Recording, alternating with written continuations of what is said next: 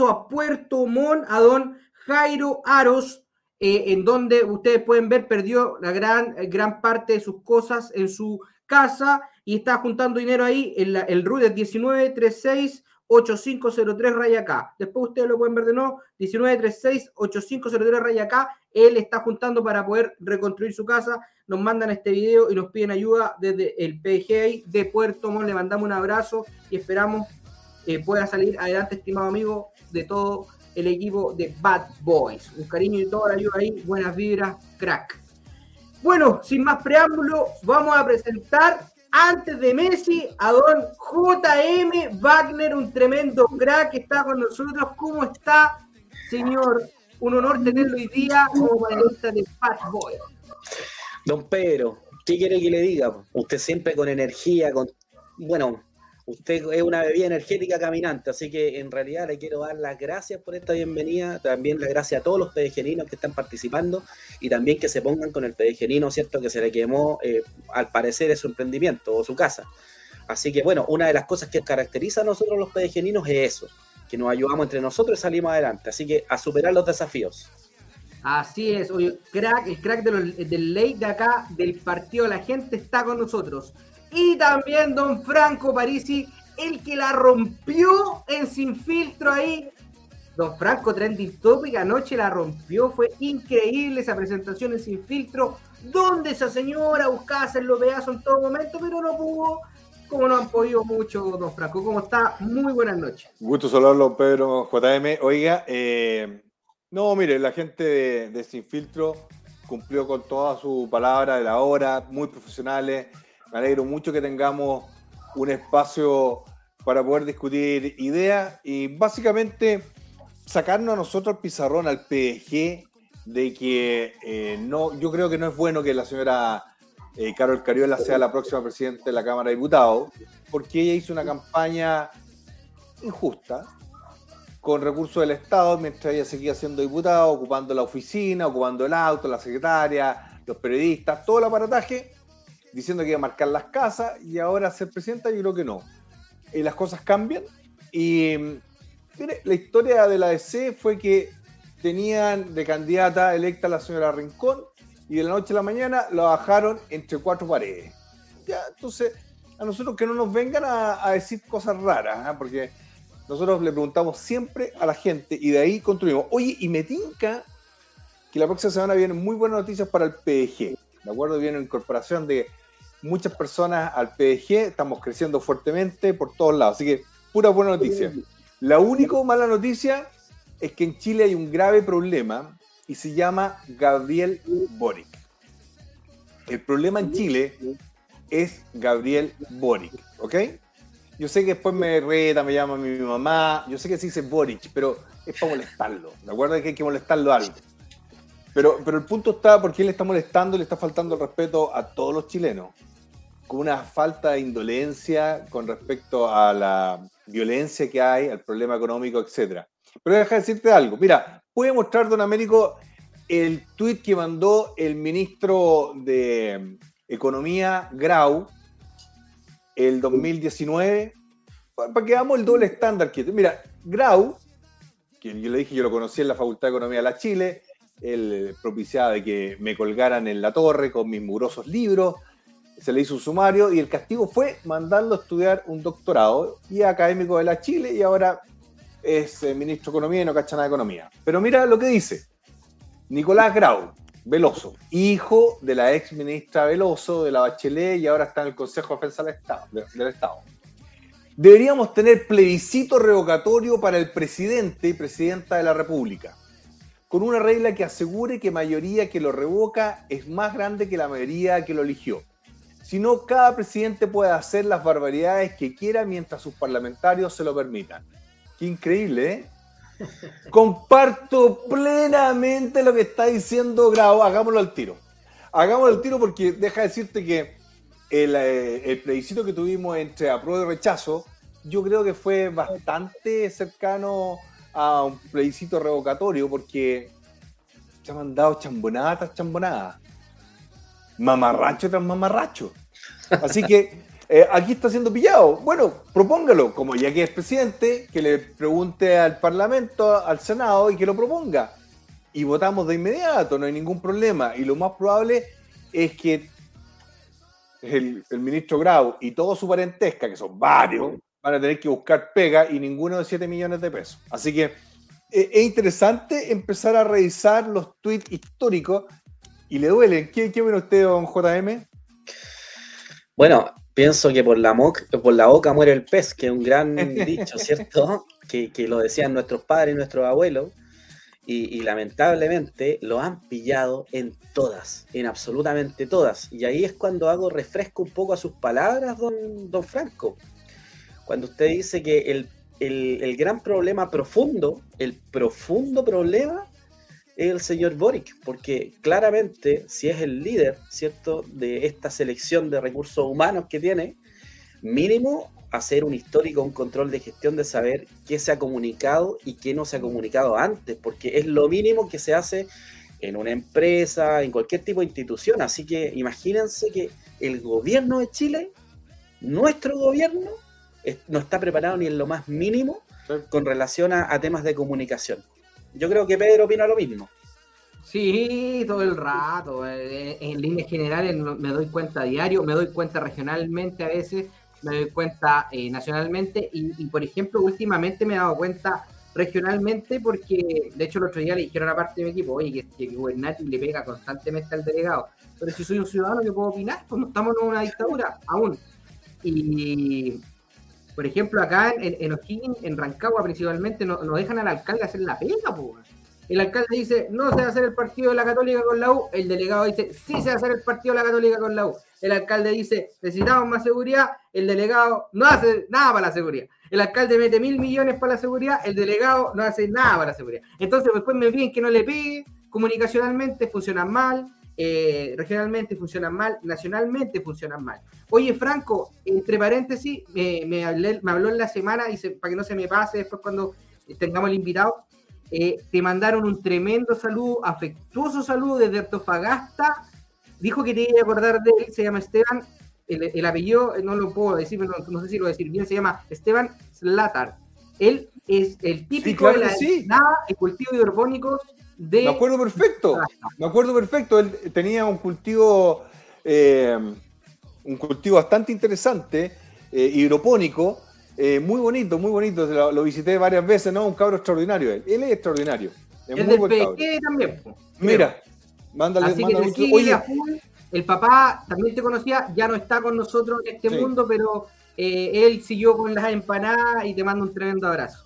Sí, tiene unas empanadas espectaculares eh, en, Antofagasta, más o menos cerca del, del, ¿cómo se llama este hotel? El Pedro Valdivia, ¿de acuerdo? No, Diego Almagro, Diego Almagro. Así que no, muy, muy entretenido, muy entretenido. Así que, no, eh, me acuerdo muy bien de. Oye, eh, otra noticia que quiero comentar antes de nuestro invitado, que es, va a ser un tipo que va a romper las finanzas en el pronto tiempo. Oye, otra noticia, si está por ahí, el video de doña, de la ministra de mm, vocera.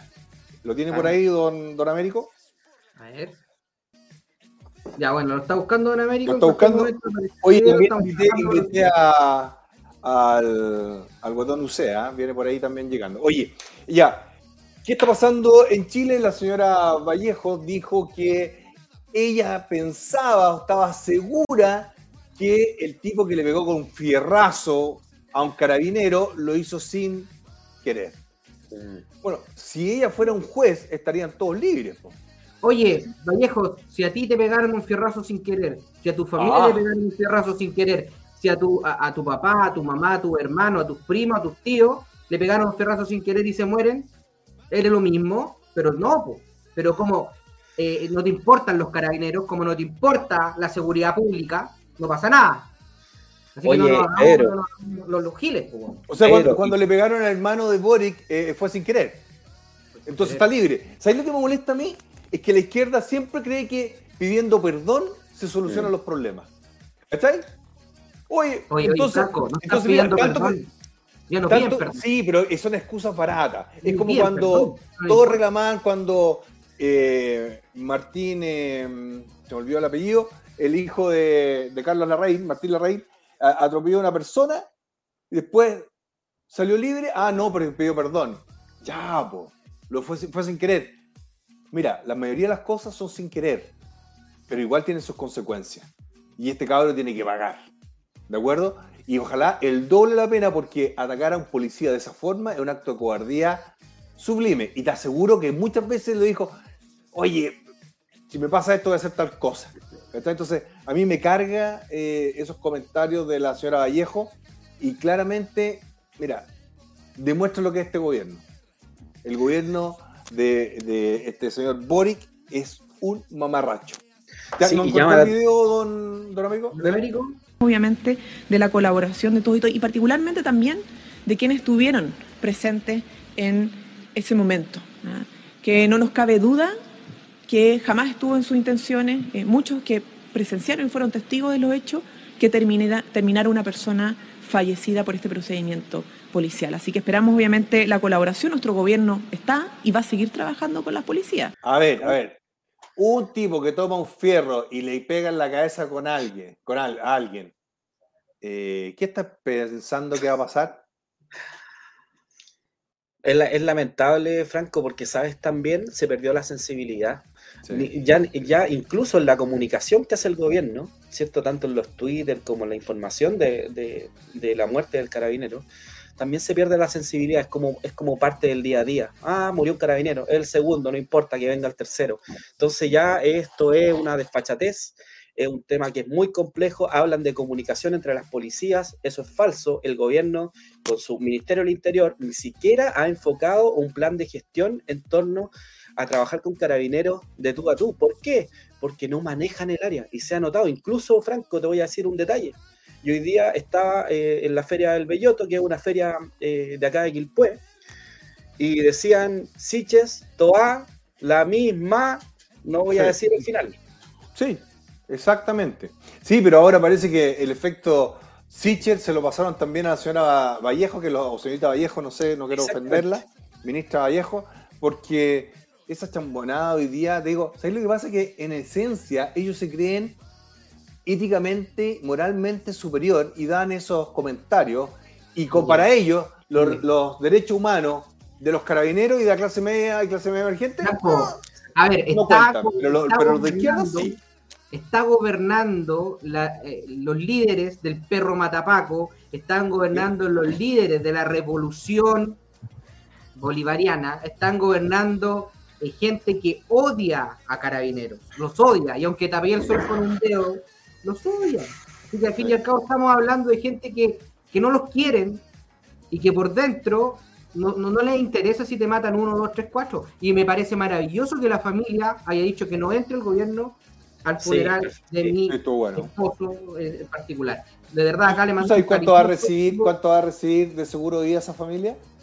Ocho palos. Entre ocho palos. Ocho palos. Eso es lo que vale. No, pues ridículo. ¿Cómo está, don Matías? ¿Qué opina usted del comentario que se mandó, que se mandó la, la ministra? Terrible, terrible porque... ¿Se escucha algo, compa? No, ahí sí, ahí sí, ahí sí. Ahí sí. Hola, buenas noches, eh, don Franco, Pedro. Estamos en la radio. Matías. Al, al invitado. Eh, muchas gracias también a la gente que está presente a través de Bad Boys. Sí, mira, eh, los comentarios y los dichos que, que, que, dijo Camila Vallejo de partida la dejan al borde y, y rozando una acusación constitucional. ¿Por qué? Porque mm, se supone que las personas que determinan si hay dolo en esta situación del, del, del carabinero no puede ser el Ejecutivo. Eh, son los tribunales de justicia y eso hace parte del Poder Judicial. Entonces, yo que ella tendría cuidado porque a fin de cuentas si ella está diciendo no, es que, es que eh, hubo este procedimiento y no existía la, la, la real intención de, de, que hubiese una muerte o causar un daño, bueno, eso no lo determina Camila Vallejo y el Poder Ejecutivo, eso lo determina derechamente el Poder Judicial a través de los tribunales de justicia. Así que queda, al borde. Y de hecho la, la declaración en sí es pésima. La declaración es pésima porque no se puede relativizar, ¿no? Es que, es que lo, los testigos que estaban ahí dijeron que no, es que no, no, existe la real intención de causar daño, no. Una persona que va con un fierro y que le tira un fierro en un auto en movimiento a un carabinero, no es otra intención que hacerle daño o derechamente matarlo. Matarlo. Punto. No, y, entonces cuando tome, tome una guagua y la tire por la escalera, su intención no era oye, para que oye. se quedara callado. Entonces, si yo te saco con está tanto atacado el concepto que es lo que está molestando. Yo te saco no, con un fierro, son altas las probabilidades de matarte. Oye, lo otro que quiero decir que Halcón no está hoy día con nosotros, pero estamos con Halcón, lo está atacando el Frente Amplio también, también están, están atacando ahí a, a, a, al gobernador de, de Arica. Eh, don Blado, Don Blado, artillería pesada en contra de Halconcito, también de, del gobernador de Arica. No, no, conozco quién es Don Blado. ¿Quién es? Don, perdón, perdón, Don Humberto, perdón. Humbertito. Humbert ah, Humbertito, sí, no, tiene, tiene que estar desesperado. Oye, todo el saludo, un tremendo saludo, todo el power, le deseamos lo mejor, tremenda gestión están haciendo de Arica y su proyecto ahí, tren, me dice acá, por aquí. Así que están ahora en gestión ahí en, en terreno, les mandamos un abrazo y no lo vamos a cuidar aquí al concito, estamos contigo al concito, usted es de la gente, no va a permitir que frente amplista, que no hacen la pega, que se llegaron a hacer campaña, mientras le pagaban el sueldo, hoy día vengan aquí porque están picados, porque un Franco ahí se ha tirado. Quería, quería decirte algo, eh, Pedro Franco. Dale. Si tú, porque esto, es, esto, esto salió y esto, esto está en Twitter, si tú le tiras eso, ese fierro, a un carabinero, es para matarlo. Porque esa fue el arma Lógico. con la que lo mataron. Obvio. Lógico. Terrible. Terrible. Mira, y, si ahora decirte que no sabía lo que iba a pasar, entonces, oye, ese tipo maneja, ese tipo puede comprar un arma, ese tipo puede emborrachar. O sea, justifiquemos todo. ¿Por qué? Porque ellos se creen dueños que tienen que proteger la calle. Ellos son, me refiero a Boric, Johnson, Jackson, la señora Vallejo, la, la señora Cariola, etc. Ellos son los que decían que hicieran desmanes. Ellos son los que decían el que nos salta es Paco. Entonces, ahora vienen a llorar, ahora vienen a llorar. Es que, y mira, es tanto así que no se han atrevido a hacer nada para que terminen con el armamento en la CAM. Mira, esto, esto, es una, una, prueba de la limpieza. Y lo único Nosotros que dijimos que si éramos gobierno, íbamos a quitarle las armas a la CAM. ¿Por la razón ¿Con, o la fuerza? ¿Con qué cara gritaban en las marchas este gobierno le decían Paco Q, cafiches del Estado. ¿Con qué cara, por favor? Ah, y ahora, y ahora y agregarte, de Franco, Franco, y agregarte un dato, porque ahora es muy fácil, y lo digo a la gente que nos está mirando acá a través de, de Bad Boys, es muy fácil hoy día la barrería y decir, no, es que nosotros, cuenta, eh, Carabineros cuenta con todo nuestro apoyo. Si Camila Vallejo, Giorgio Jackson y Gabriel Boric votaron en contra de la ley Naín, ¿Sí? que era la ley que aumentaba las penas para aquellos que atacaran o asesinaran a carabineros. Y si ellos votaron en contra y hoy día están así, oh, amigo mío, yo no, si tiene mi apoyo, no, compadre. No, no. Votan en contra de los bomberos, pues viejo. Y más encima, eso es lo otro, eso es lo otro. Gabriel Boric en una sesión votó en contra de, de en, en, votó en contra de castigar a aquellas personas que agredían a bomberos en el ejercicio de sus funciones. Y él votó en contra de eso y hoy día no, es que son dos grandes instituciones, carabineros y bomberos de Chile, que están representados a través de Retamal. ¿Para qué? Para que él vote en contra de la ley y vote en contra de las agresiones a bomberos, es que no, que, corte el, el Mira, ¿sabes lo que pasa? Que Boric no es inteligente, es de la media para abajo, ¿de acuerdo? No, no es inteligente. Pero, pero aparte de eso, aparte de eso, él cree que puede engañar a la gente. Ya, ya, todos sabemos que esto es como el cuento del emperador desnudo, ¿de acuerdo? Y está jugando y esto le va a rentar en la cara. Pero lo que más me duele es que quién va a pagar estos costos, la clase media, clase media emergente. Oye, llegó nuestro invitado, don Francisco, si lo podemos hacer pasar, don Francisco Cabezón. ¿Cómo estáis? Crack? Saludos portador también. Oye, eh, contarle un poco de, don Francisco. Francisco está estudiando un doctorado en finanzas en una de las mejores universidades del mundo, en Princeton, acá en Estados Unidos. Qué crack. Y no, pero este, este cabrón, sáquenle foto, sáquenle foto porque va a terminar jugando en el Real Madrid, en el Liverpool. ¿De acuerdo? Este, este, es de verdad, de verdad. Oye, Francisco, gracias por, por la invitación. Yo sé que tú eres de perfil académico, pero como estás acá en, Estados Unidos, estás rodeado de puro gallo inteligente allá en Princeton con premios Nobel, etcétera. ¿Qué opinión estáis teniendo tú de la economía? Partamos de Chile y de ahí nos vamos al mundo. ¿Cómo estáis viendo tú la situación en Chile? Sí, bueno, eh, primero que nada, muchas gracias por, por compartir este espacio, ¿no? Que estén armados y la verdad que dejan hablar, argumentan y muy agradecido por eso, la verdad que son como muy generosos porque construir este espacio yo sé que no es fácil. Y bueno, y sí, la, situación económica en Chile está complicada, ¿no? Vamos a ser el único país de, Latinoamérica que no va a crecer en el 2023. El único. Van a crecer todos. Argentina, que uno lo viene para el lado medio desastroso, bueno, va a crecer. Haití, uno dice, bueno, Haití va a crecer. El único que, que se va a achicar económicamente en el próximo año, Chile. Entonces, Mm, dale. dale.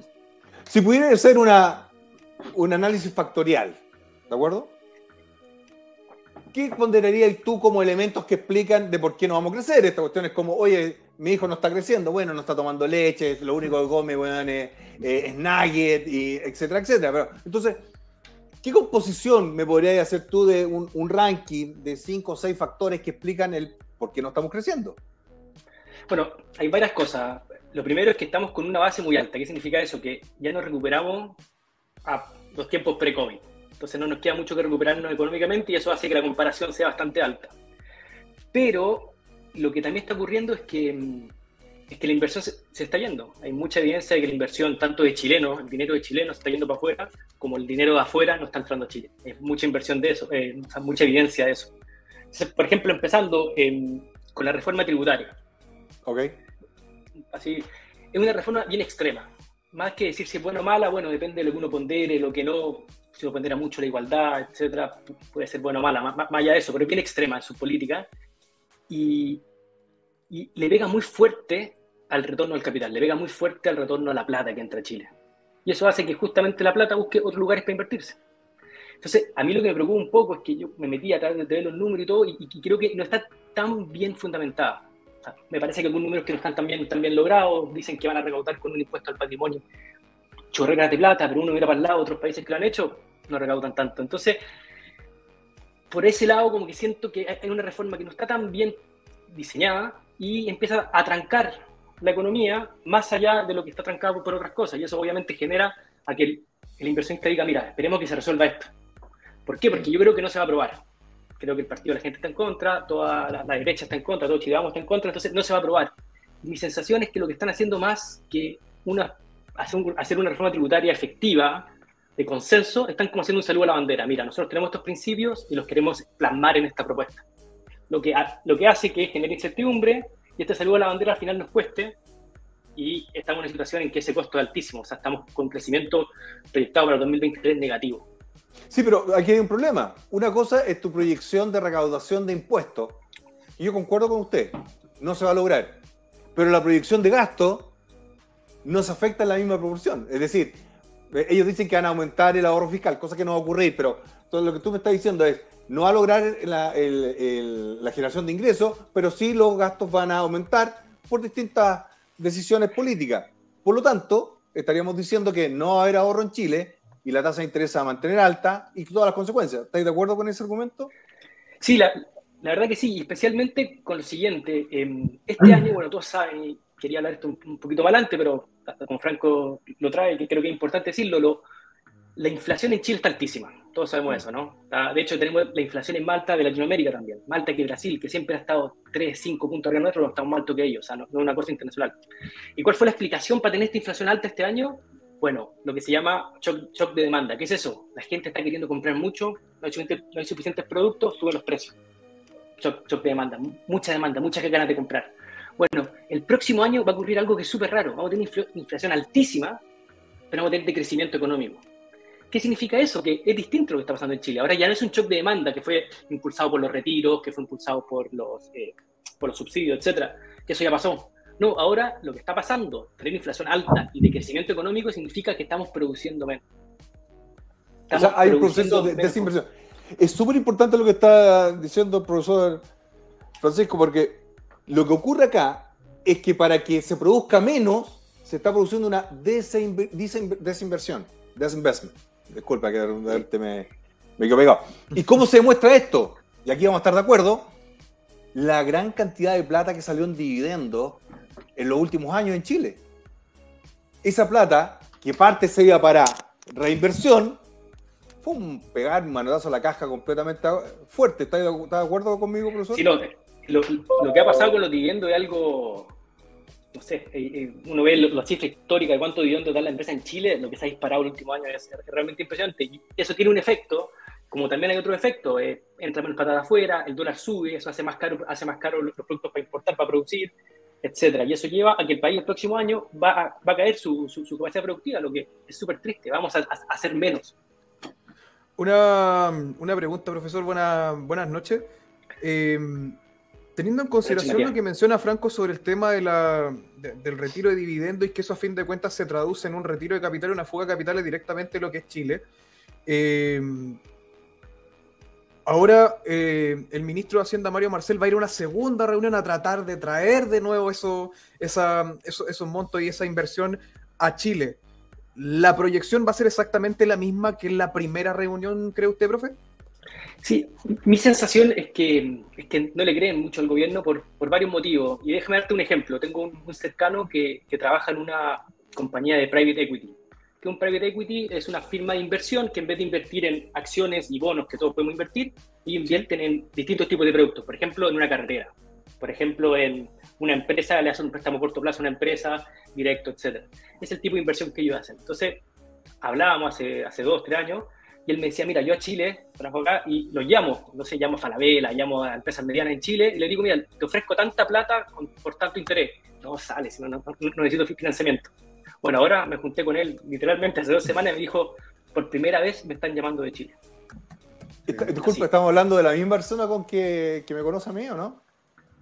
Eh, no, no, no. No, puede decir otro, nombre. No, Otro, no puedo decir nombre. porque no, no, no, no, pero son, son, son, son clientes, así que no se puede. no, esta es una, es una de las firmas más grandes del mundo de private equity. O sea, eh, eh, acá a nivel de Estados Unidos es gigantesca. Y cuando Sí, me de, dijo de- esto, de como- hecho, de hecho, algunas personas que nos movemos en el círculo, por eso conozco a don Francisco, es que las empresas inmobiliarias en Chile que antes se financiaban, pero fácilmente a través de los fondos de inversión de chilenos, ahora todos los bancos les cerraron líneas de crédito y están viniendo acá a conseguir tasas de interés increíbles, impagables, para poder levantar sus proyectos. Y por eso están quebrando en Chile. Todas las empresas inmobiliarias, las gigantes que uno miraba, pero esta cuestión no la va a ir con nada, ahora están colgando de un hilo y vamos a ver un montón de empresas constructoras que van a caer. Lo que está diciendo el profesor es correcto. No solamente no hay inversión en Chile que le han sacado todo, sino que además ya los mercados no le creen. Y lo que dijo usted es verdad. Cuando fue la reunión de Marcel, eh, un- una de, de los clientes míos me mandaban los audios, las fotos de Marcel y que todos decían, a este no le creo nada. ¿De acuerdo? Este tipo está dando la hora. BS, BS, BS. Y para, Bullshit, refrendar, bullshit, y bullshit. para refrendar eso que dice Franco, disculpa para terminar el, el- el puntito, para refrendar lo que dice Franco, no sé si ustedes leyeron una nota que salió sobre una entrevista que se le hizo a Sebastián Edwards en relación a la, a la, a la, a la visita de Mario Marcel junto con estos inversionistas. Es lapidaria, lapidaria. Sé si ustedes la pueden, la- no la han leído, los invito a que hagan la lectura de esa, de esa entrevista que le hicieron a Sebastián Edwards por la inversión con el ministro de Hacienda. Entonces, Profesor. y- sí, dale. Profesor, ¿cómo está? Eh, Bien, José bien. Manuel Wagner por acá. Eh, ya que estamos en una constante agonía, podríamos decir, porque estamos como, como, o sea, lo quiero hablar bien en coloquial para que los pedegeninos lo entiendan, ¿cierto? Y para que los chilenos lo entiendan. Estamos en una agonía grave, ¿cierto? Donde el gobierno es el principal artífice. Eh, ustedes, bueno, esta pregunta me gustaría hacerla a ambos profesores, porque sé que son ambos economistas, ¿cierto? Y a mí me escriben todo el día muchísima gente hablándome del precio de los plátanos, hab- hablándome del precio de la fruta, que todo está subiendo, que no hay una expresión literal del gobierno o una respuesta. Entonces, ya que el, escenario está negativo, estamos en agonía, ¿ustedes ven una solución que más allá de lo gubernamental eh, pueda ser clave para, para mejorar la situación de las personas? Bueno, es una buena pregunta. Entonces déjame, porque en vez de ir más allá de lo, de lo que hace el gobierno, déjame empezar por lo que podría hacer el gobierno, porque acá ustedes me dicen, y creo que, que parece que es cierto que nadie le cree a las palabras, y es porque son palabras, ¿no? Entonces, habría que empezar con acciones. Siempre las acciones son más creíbles que las palabras. Entonces, dos acciones que yo creo que, que- que serían rápidas es, primero, la reforma tributaria, decir, mira, la retiramos, porque no va a ser aprobada, está generando ruido, y la consensuamos con la oposición, con el partido de la gente y con, con- con- con- quien haya que consensuarla. Una vez que la consensuemos, la tiramos y la, la- y la aprobamos rápida, ¿no? O sea, estar como con esta reforma tributaria arriba de la mesa, como casi como una amenaza al inversionista extranjero, genera costos por darse un gustito ideológico, que es decir, oye, nos gusta este, tipo de, de- de política y no esta, que está bien, está en su derecho, pero nos genera un daño.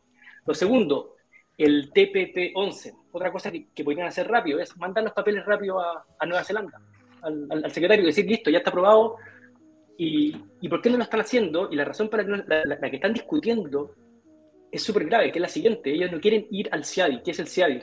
Es un organismo hermano del Banco Mundial, que lo que hace es, cuando hay disputa entre un local y un inversionista extranjero, la CIADI es un tribunal, un árbitro que dice quién tiene la razón. Ah, Entonces, perfecto. lo que hace el, T- el T- TPP-11 dice, mira, eh, ustedes tienen que aceptar que cuando hay estas disputas, el que decide es la CIADI, este árbitro. Es, es- es una institución respetadísima, es hermana del, del Banco Mundial. Entonces, cuando tú le estás diciendo a tu inversionista, mira, cuando seamos arbitrarios con tus inversiones, no nos vas a poder llevar al CIADI, es que estáis diciendo que, oye, o uno, quieres expropiar y no respetar las reglas del juego, y, y- y de hecho, si uno ve la historia de Chile, nos, nos ha ido súper bien en el CIADI. A los únicos que le ha ido mal, por ejemplo, en Latinoamérica, son Argentina y Venezuela. Porque obviamente expropian de mala manera, no respetan las, las normas del juego, etc. Entonces, el gobierno podría hacer rápidamente decirle al inversionista, con una acción clara, sin tener que ir a, hablar a Nueva York, decir, oye, vamos a respetar las reglas de inversión del juego. Pero ahora están haciendo lo opuesto, están diciendo, mira, queremos el TP11, TTP11, TPP11, pero no queremos eh, responder si que somos arbitrarios en nuestras decisiones. Mal, queda mal. Sí, lo, que pasa es que eh, yo lo que co- comento a cada rato es que no hay liderazgo en Chile. ¿De acuerdo? Y el problema, lamentablemente, don JM, el problema se llama Gabriel Boric. ¿Por qué? Porque cambian. El discurso que hace en Chile no es el mismo discurso en Nueva York. El discurso que hace en Arica no es el mismo discurso que hace en Antofagasta ni el que hace en Santiago. Entonces, al final, los tipos no saben qué hacer. ¿De acuerdo? Y, y el ejemplo es bien claro. ¿Qué va a pasar con las AFP? Bueno, en Chile dijo que iba a desaparecer, pero acá Marcel dijo que no, que iba a continuar.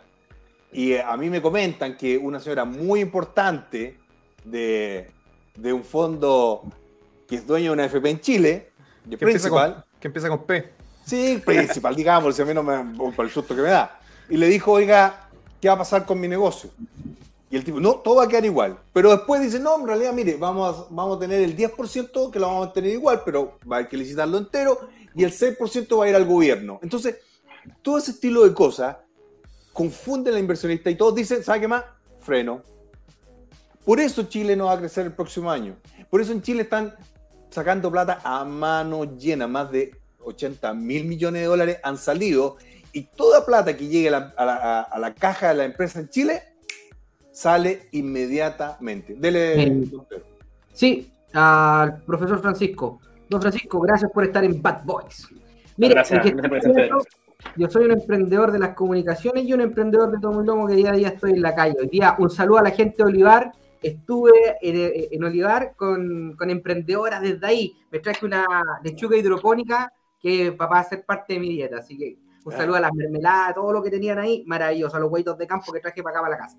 Oiga, lo que le quiero preguntar es cómo, llevándola al piso la pelota, eh, explicando a la gente eh, de manera fácil, cómo le va a afectar al emprendedor, eh, a la pyme, eh, que, que- que está constantemente luchando, que se acuesta tarde, que se levanta temprano, que trabaja mucho, porque parte de fundamental, en este caso estudiar y trabajar es fundamental, cosa que no tiene el gobierno, pero ¿cómo le va a afectar en este caso al emprendedor este 2023?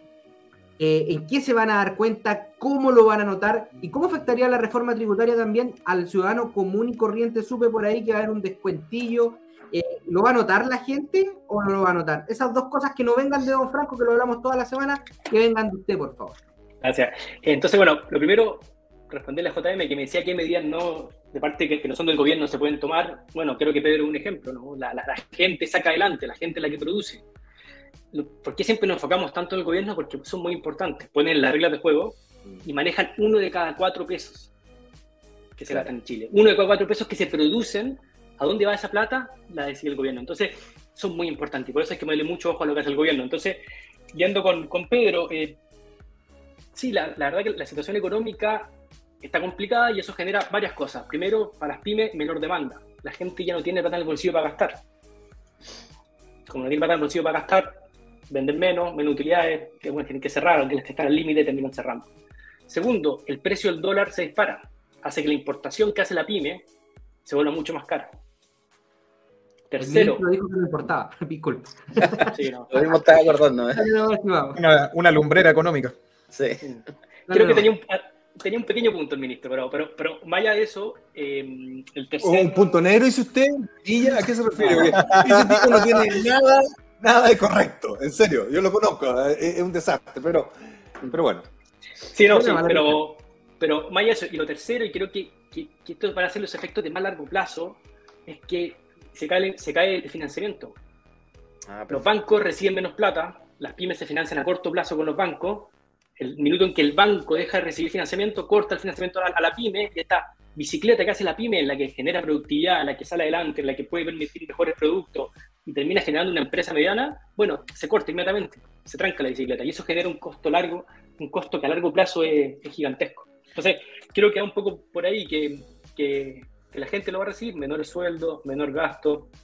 Y, No, y deja agregar, Oiga, algo, deja agregar algo, que esto, esto es relevante, porque lo que ocurre es que como hay más incertidumbre, hay menos inversión y menos ahorro, la tasa de interés empieza a subir muy fuerte. Entonces, todos los créditos, estas cuentas por pagar, que se le da al almacén de la esquina, al transportista, etcétera, etcétera, son casi impagables. ¿De acuerdo? O lícitamente no le dan crédito.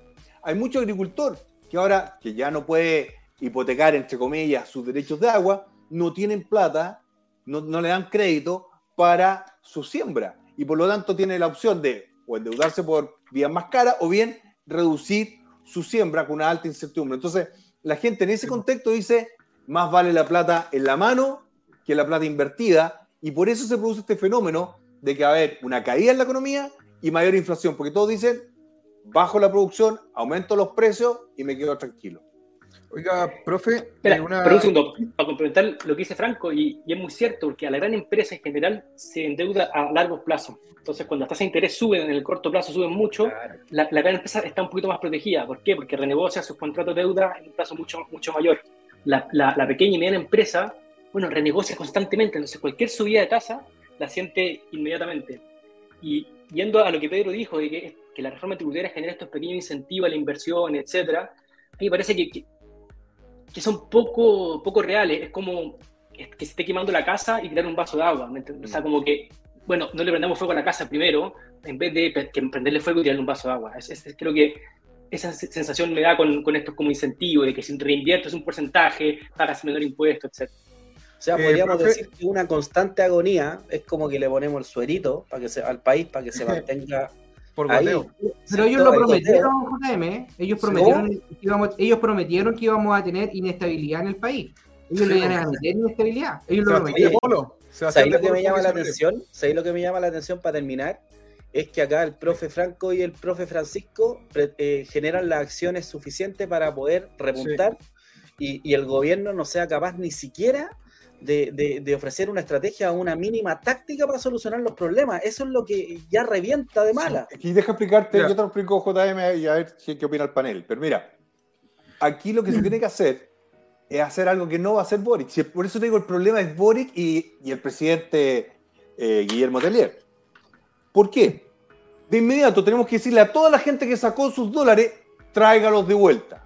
¿Qué haría yo? Usted trae plata de afuera de vuelta y me lo invierte en letra hipotecaria, cero impuesto por cinco años. Cero impuestos. Mira, la construcción en Chile, aunque suene raro, se está cayendo a pedazos. Están quebrando empresas que eran imposibles de quebrar. ¿De acuerdo? Por lo tanto, tráigame cualquier dólar de afuera a través del Banco Central, yo se lo transformo en pesos, trato de recuperar los dólares que quemé defendiendo la moneda y que vaya a letra hipotecaria. Y gana el interés, que va a ser alto. Pero yo necesito mover la economía. Y en Chile la economía no se está moviendo. El problema es que si tú no construyes, al tiro te sube el precio de los arriendos. Y al subir el precio de los arriendos, matáis la clase media, clase media emergente, etcétera, etcétera. Entonces, Exacto. ahí tiene una medida directa. ¿Cuánto es el costo de esa medida, profesor? Cero.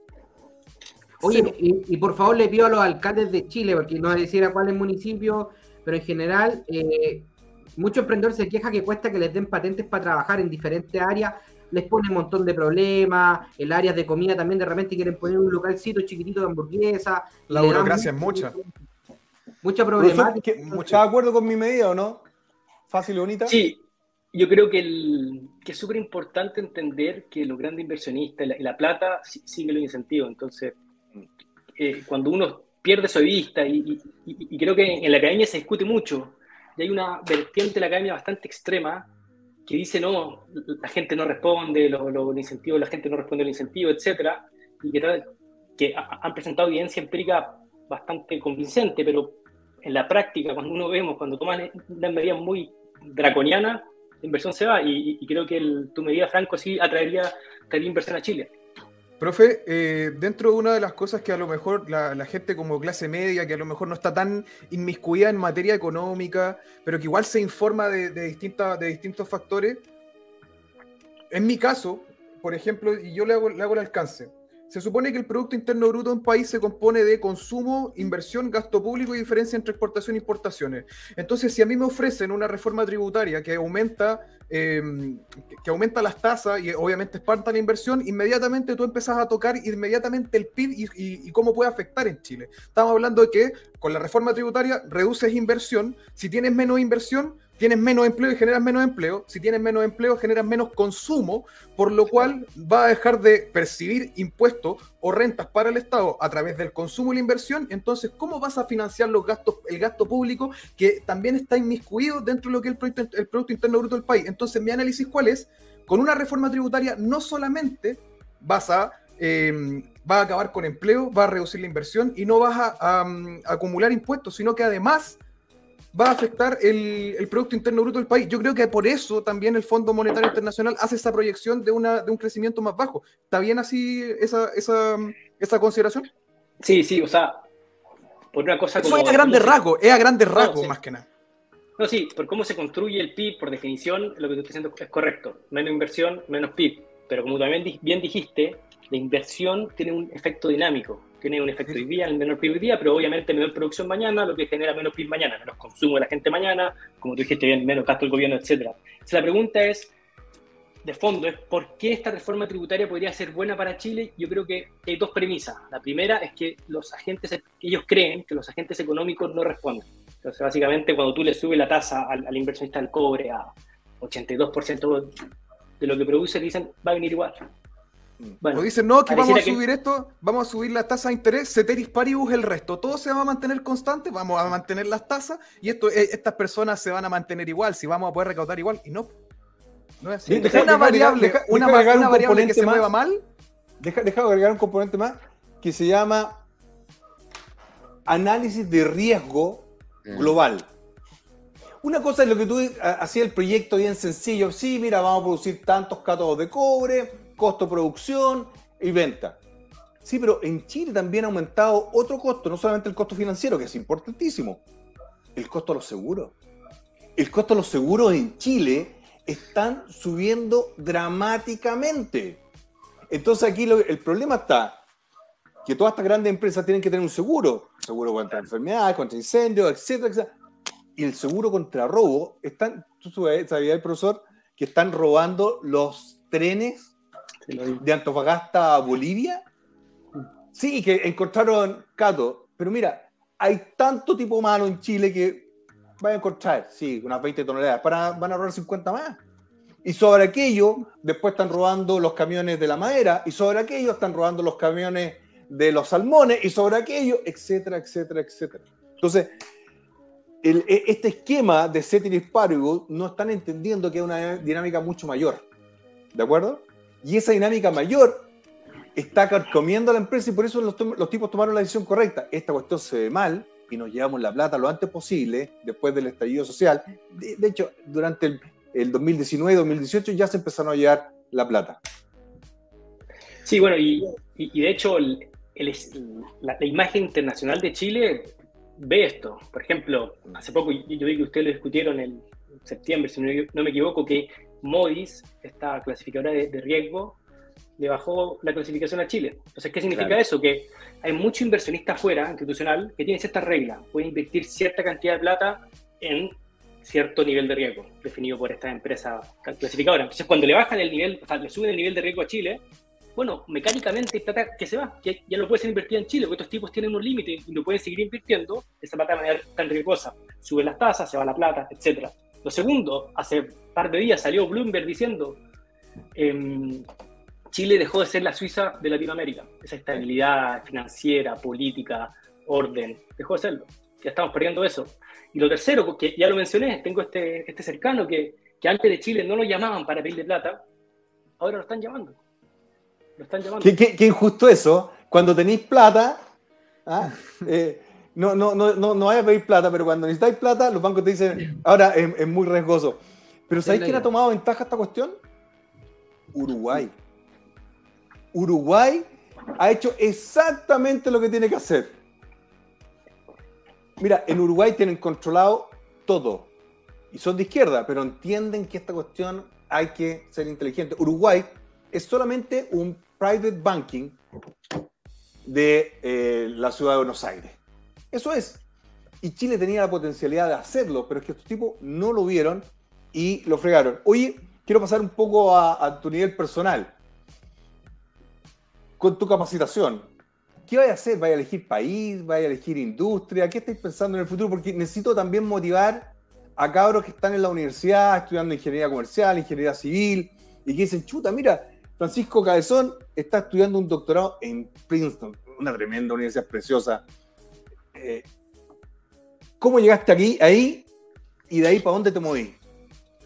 Eh, sí, es una buena pregunta. Yo, Es que necesito motivar bueno. a la gente, ¿cachai? Porque Chile se ve mal, Mm. pero tenemos un genio como tú, un genio como Pedro, como JM, como Matías, como Giancarlo, como tantos cabros, que eligen distintos rubros, ¿cachai? Tú más académico, don Pedro eh, innovador y también Matías, pero cuéntale un poco, motiva a la gente, cuéntale lo lindo que es eh, esta vía que tomaste tú y para dónde te vas después. sí, entonces, bueno, lo primero, mi etapa previa, porque dentro de poco tengo que tomar decisiones que, voy a hacer. Entonces, bueno, mi etapa previa, em, la verdad que yo- siempre fui bien estudioso. Cuando estuve en la universidad, en el colegio no tanto, pero cuando estuve en la universidad, en la universidad me puse bien estudioso y, y se me dio la oportunidad de, de venir para acá. O sea, como que, y una vez que llegué acá me impresionó lo, lo horizontal que es todo. No sé, como, bueno, no sé, uno va, le toca la, la puerta de la oficina al, al premio Nobel, el tipo te escucha, te cuenta razón, te dice, ah, no, pero ojo con esto, ten cuidado con esto. ¿Con qué premio Nobel hablaste? ¿Con qué premio Nobel hablaste? Hay varios acá, hay, hay uno que se llama Chris, Chris Sims, ¿Ok? de, de, de econometría más, más macro, pero, pero más allá de eso, como que es, es como esa horizontalidad que, que no existe y, y- que en Chile al menos yo no vi tan, la, la relación está- está- tan horizontales, ni en la academia, el sector privado, siempre fue un poco más, más vertical. Acá da la sensación de que es todo súper horizontal. Y lo mismo, por ejemplo, cuando uno está acá, vienen del, del, sector privado, las grandes tecnológicas, Amazon, Google, Facebook, las financieras, los grandes bancos, JP Morgan, BlackRock, Apollo, etc. Y, y como que te invitan, te dicen, mira, vamos a presentar esto, estos son los tipos de, trabajos que tenemos, ve si te interesa y, por favor, si te interesa, postula, porque hay como una sensación de decir lo que uno necesita, mostrarlo y hay como una horizontalidad para uno poder elegir viendo todas las opciones y que ellos te elijan tomando todas las opciones. Entonces es como que hay mucha movilidad para que el talento vaya donde tiene que ir. Y eso es como la sensación que me da que en Chile no pasa tanto. Mucho es como pituto, un draft de la NFL así. Don Francisco, sí, sí. acá eh, el pituto no más. Si usted quema el metro, si usted, eh, no sé, pues, hace algo mal, lo van a premiar. Pero bueno, así es. Sí. embajador. Ya, pero, pero, a ver, espera un poco, espera un poco. Cuéntale un poco a la gente se motive, si la, le tenemos que tan, tangibilizar los proyectos. Como qué pega tan ofrecido en BlackRock, por ejemplo, que es una no, empresa es que... que, que, mueve todos los grandes negocios del mundo, lo mueve BlackRock. Sí, es que más que te ofrezcan pega directo, es que te dicen, mira, tenemos estos trabajos con estas características, tu perfil nos interesa, postula y veamos si, si te contratamos y todo. Las tasas de contratación son súper altas, especialmente sí. donde estoy yo. Que, pero estamos que, hablando de sueldos 250 mil dólares, 280 mil dólares, 300 mil dólares, más bonos. Sí, ¿Qué, ¿Qué te, te, están diciendo? Son, sí, son, son, son, son cifras bien elevadas. Son generosos. Elevadas. Sí, son generosos. No, porque, porque ellos, como, como dice Franco, manejan mucha plata en muchos lugares. Por ejemplo, deciden, ayudan a la FP a invertir, etcétera. Entonces, cualquier aumento que ellos tengan de poner a una persona un poquito mejor, le genera mucho, mucho, mucha ganancia y el que genera eso obviamente se lleva, se lleva una parte. Es que tú en pero, ese sentido no eres, en ese sentido tú no eres un gasto, eres una inversión para ellos. Claro, no, estos son genios que hay que contratar a la empresa sí o sí. Pero, pero es como esta cultura, como de hecho bien lo dijo, lo dijo Pedro, de draft de la NBA, así como es como todo súper transparente, súper, aquí está todo, hay poco pituto. Por ejemplo, yo me acuerdo que en Chile, cuando terminé la, la universidad, era bien harto de, oye, conocí a alguien en tal empresa que me interesa, que no sé qué, pégale un es llamado, mándale un mail a tal tipo, nos juntamos, veamos, como poco, pocos procesos transparentes, horizontales, donde uno pueda desarrollar. Entonces, mi recomendación es que, es que es difícil venirse a Estados Unidos, pero como cuando una vez uno da ese salto, creo que se abren mil, miles de puertas. Eh. La verdad que es un país como que a, a, a, recibe el talento y lo asigna bien. Y, y creo que que, que hay que sentarse a, a, trabajar, a estudiar. Igual, estudiar igual eso y... me... Disculpa, disculpa, Francisco, termina. No, dale, dale, dale, no, sí, eso. Dale, no, mira, eh, a mí igual me, me, me, motiva, motiva escuchar a gente como, como Francisco, la, la experiencia de vida, esto de, de, de ir a, a, perfeccionarse a Estados Unidos, que estas empresas que, que, son gigantescas te busquen, busquen tu talento, busquen, busquen contar contigo a mí lo que me duele de todo esto es que el talento como el de Francisco se tenga que, tenga que ir a, Estados Unidos y así es como mucha gente que, eh, que de verdad es un talento súper grande que tiene Chile tenga que, irse, tenga que irse por la inestabilidad que tiene este país. Por eso es necesario que la gente se perfeccione en Estados Unidos, que se perfeccione, no sé, en los distintos países que son especialistas y que después a lo mejor también tengan la consideración, no necesariamente que lo hagan, que tengan la consideración de de, de, volver también en algún momento a Chile a, a tratar de sacar esto adelante. Te, te, te doy un dato que, que, es sumamente curioso. Hay más estudiantes doctorales acá en Estados Unidos de China que estudiantes doctorales China en China. Mm. Acá tienen más estudiantes doctorales chinos en Estados Unidos. O sea, aquí, aquí es la meca del conocimiento, básicamente. Ya, por la pregunta difícil, don Francisco, que no, no, yo no conozco su, su, su situación, pero me, yo vi una foto de un niño, supongo que está con pareja. Sí, entonces, ya, sí. Entonces, eso fue lo, lo, lo, que pasó. Ahora, lo que viene, eh, y, y, la verdad que creo que se condice bien con la situación en Chile. Eh, mi mujer trabaja acá, eh, ella no es chilena, es argentina, pero... No, ¿en serio? Sí, sí. Mi, mi señora también. Ah, ¿en serio?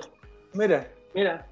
Y, y, y, hace poco lo estamos hablando, ella, me, ella, decía, mira, sería bueno como que volver donde tengamos redes familiares, bueno, se nos enfermó un hijo, entonces la verdad que hace falta redes, acá uno está bien solo, sí, solo. y red de familia, y me decía, bueno, tal vez sería bueno volver. Y, pero el punto de tope es la seguridad. Es un punto en que, por ejemplo, como que aquí salen las noticias, los tiroteos, todo eso, que la verdad que ocurren, pero son probabilidades casi cero. Pero, pero volver a Chile y tener esa sensación de que te pueden pegar un portonazo, de que te puede pasar cualquier cosa, eh, hace, hace que, uno prefiera vivir acá de repente con menos cercanía de gente, pero pudiendo dejar la puerta de la casa abierta, pudiendo dejar la bicicleta sin candado.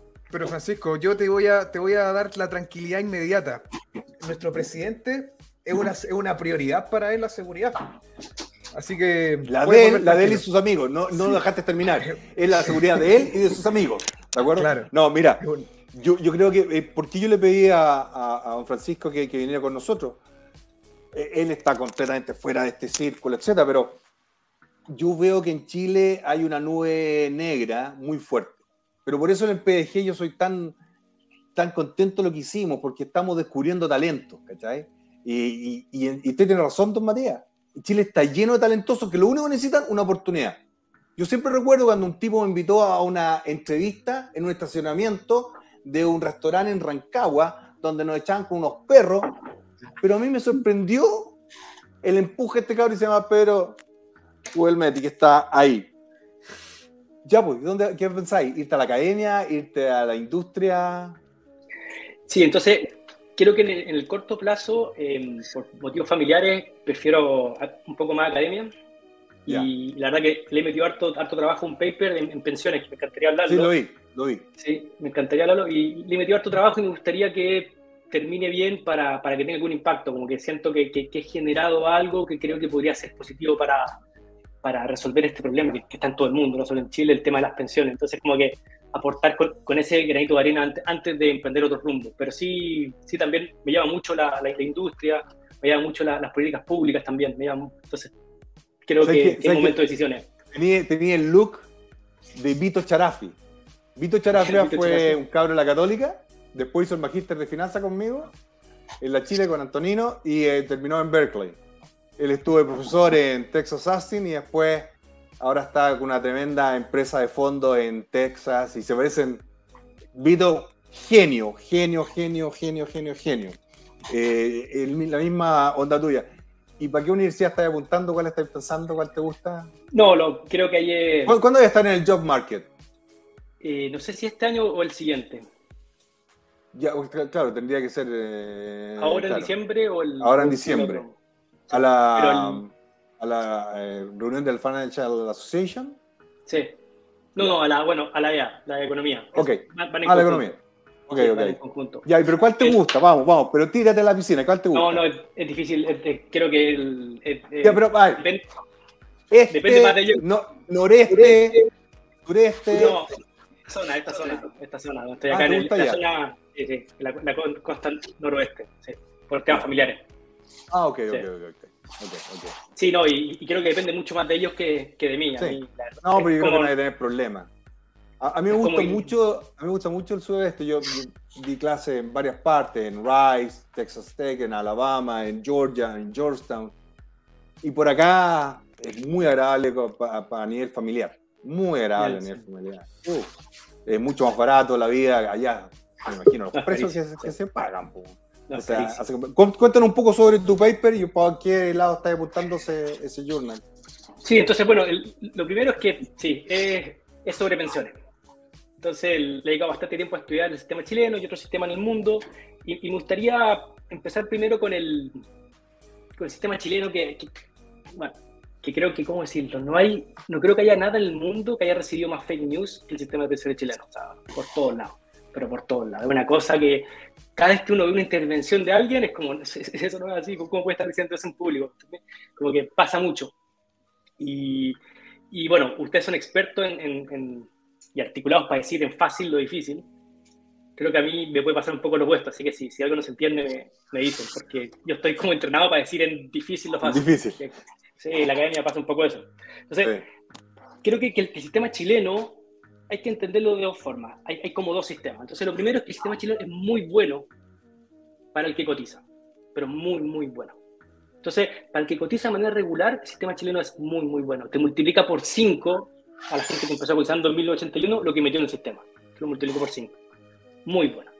Y está siempre la discusión, ¿es seguridad social? Porque la cuenta individual, etcétera. Sí, sí es seguridad social, porque la seguridad social se define como darte un seguro para cuando tú te retires. Cuando tú te retiras, tu ingreso cae, tienen que complementarte eso de otra forma. ¿Por qué? Porque la gente no ahorra. Entonces, este el sistema chileno es un sistema de seguridad social en que uno ahorra por uno mismo, la parte de capitalización individual. Y eso ha sido realmente bueno, increíble, muy, muy bueno. La segunda patita, la parte mala, si por algo se discute tanto y todo el mundo habla del sistema de pensiones chileno, es que tiene un lado malo. El lado malo es que si tú no cotizas, no tienes los beneficios de multiplicarte por 5 el dinero. La tasa de reemplazo es muy baja. Si es que no cotizas, sí, cero, por definición. O sea, hay, hay un grupo de gente que cotiza literalmente, no sé, el, desde 1981, cuando se introdujo y que se retiró en 2019, cotizó tres veces. Hay otras que cotizaron, cotizaron cero, literal. O sea, Es que el promedio igual de cotizaciones, el promedio de cotizaciones en, en Chile es de día a 15 años, es nefasto. como un 40% de la vida laboral activa.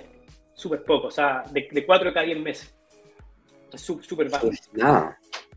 Entonces, entonces el, el problema va un poco por ese lado, que, que hay, que hay un grupo importante que no cotiza, que no ahorra por su cuenta, y cuando llega a retirarse, como todos sabemos, ahorrar es difícil, por varias razones, porque bueno, uno hay que tener fuerza de voluntad, pero otra hay que saber cómo hacerlo. Es súper difícil, o sea, estar invirtiendo en la bolsa, estar invirtiendo en bonos, una cuenta, cuenta corriente que no paga interés, un depósito a plazo que te paga 0.1% de interés real, o sea, es difícil. Entonces hay un grupo de gente que llega al retiro y no recibió mucha pensión. Y como no puede ahorrar por su cuenta, uno lo ve en los datos, sufre mucho. ¿Por qué? Porque no puede mantener su nivel de vida y tiene que ajustar sus gastos. Eso es muy difícil cuando tú tienes un nivel de vida. Te retiras, ya no puedes seguir trabajando, problemas de salud, desempleo, ¿no? estás fuera del mercado laboral, tienes que ajustar tus gastos porque no te alcanza hasta final de mes. Muy duro. Y eso se ha visto Sí. reflejado en, el- en la discusión política sobre el tema y el uso político que se, y abuso que se le ha dado al, al- al tema. Entonces, Sí, pero, pero también te falta un análisis ahí que también el costo de la vida aumenta, no, no porque por efecto inflacionario, sino porque cambian las tecnologías. Sí. Ah, Por ejemplo, antes el teléfono negro, ah, el, que aún hacía el circulito para marcar, necesariamente era uno y era mucho más barato en términos relativos que tres teléfonos celulares o dos teléfonos celulares, el de, la familia. El TV cable era, no se pagaba TV, TV cable, no se pagaba estacionamiento. Entonces, la persona que eh, eh, la dinámica, la dinámica del costo de la vida está aumentando muy fuerte. ¿De acuerdo? Y eso no es capaz de absorberlo, menos en un país que está con una situación de desarrollo económico muy pujante en ese tiempo. ¿De acuerdo? No hay solución Sí. para aquello. ¿De acuerdo? de hecho, en Chile pasó mucho que los sueldos se multiplicaron por cinco veces desde 1990. Claro. Sueldo medio, sueldo mediano. Entonces la gente al principio cotizó, la gente cotizó al principio de 1990 por un sueldo que es cinco veces menor que el que tiene hoy día. Y cuando se retiran, lo comparan su pensión con el sueldo de hoy. Es como, oye, pero está bien, pero tu, tu sueldo atrás era muy, muy bajo, por eso hoy tu pensión comparada con tu último sueldo no es muy alta. Y eso también ha generado este, este problema, este malestar, que la gente tiene que bajar su nivel de vida y eso genera mucho malestar y, y- y es súper duro para la gente. Sí, Entonces, quizás no, no- este no- grupo- no- no me expresé bien, pero antes, en los 90, no había aire acondicionado y todos andábamos weón, con manchas debajo del, del- del- de, de la camisa sin ningún problema, por más roxona que te pusieras.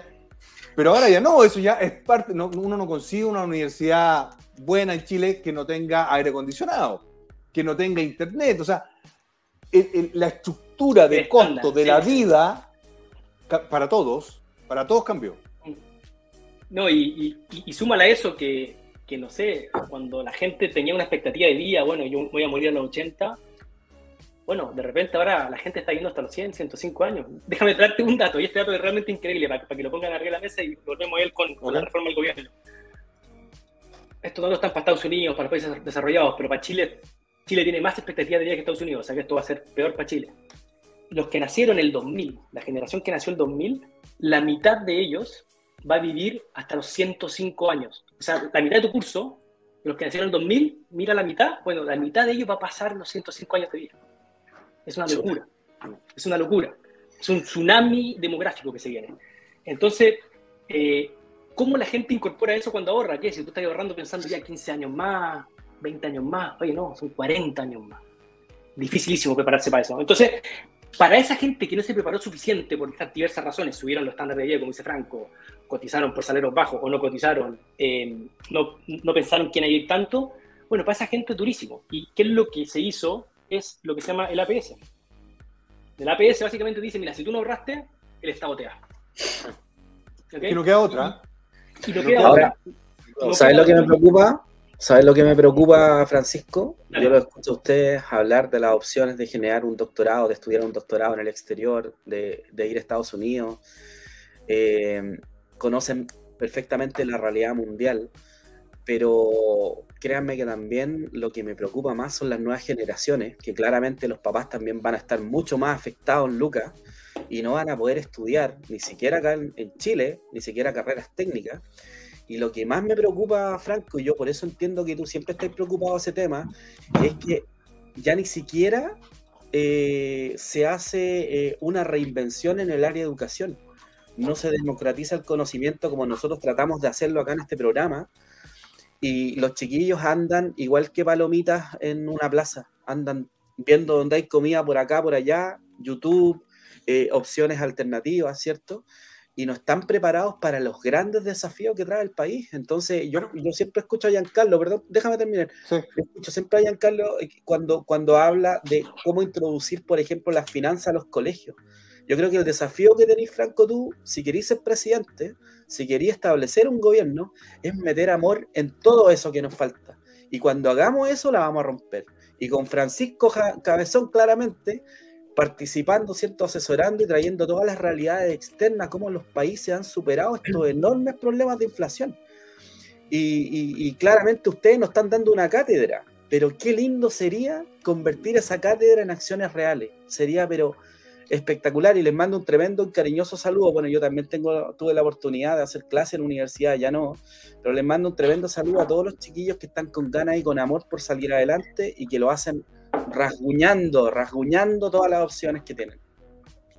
Dos cosas al respecto. Mira, el problema y por qué yo molesté tanto a don Francisco, él es súper ocupado, están haciendo un doctorado, no, no es trivial.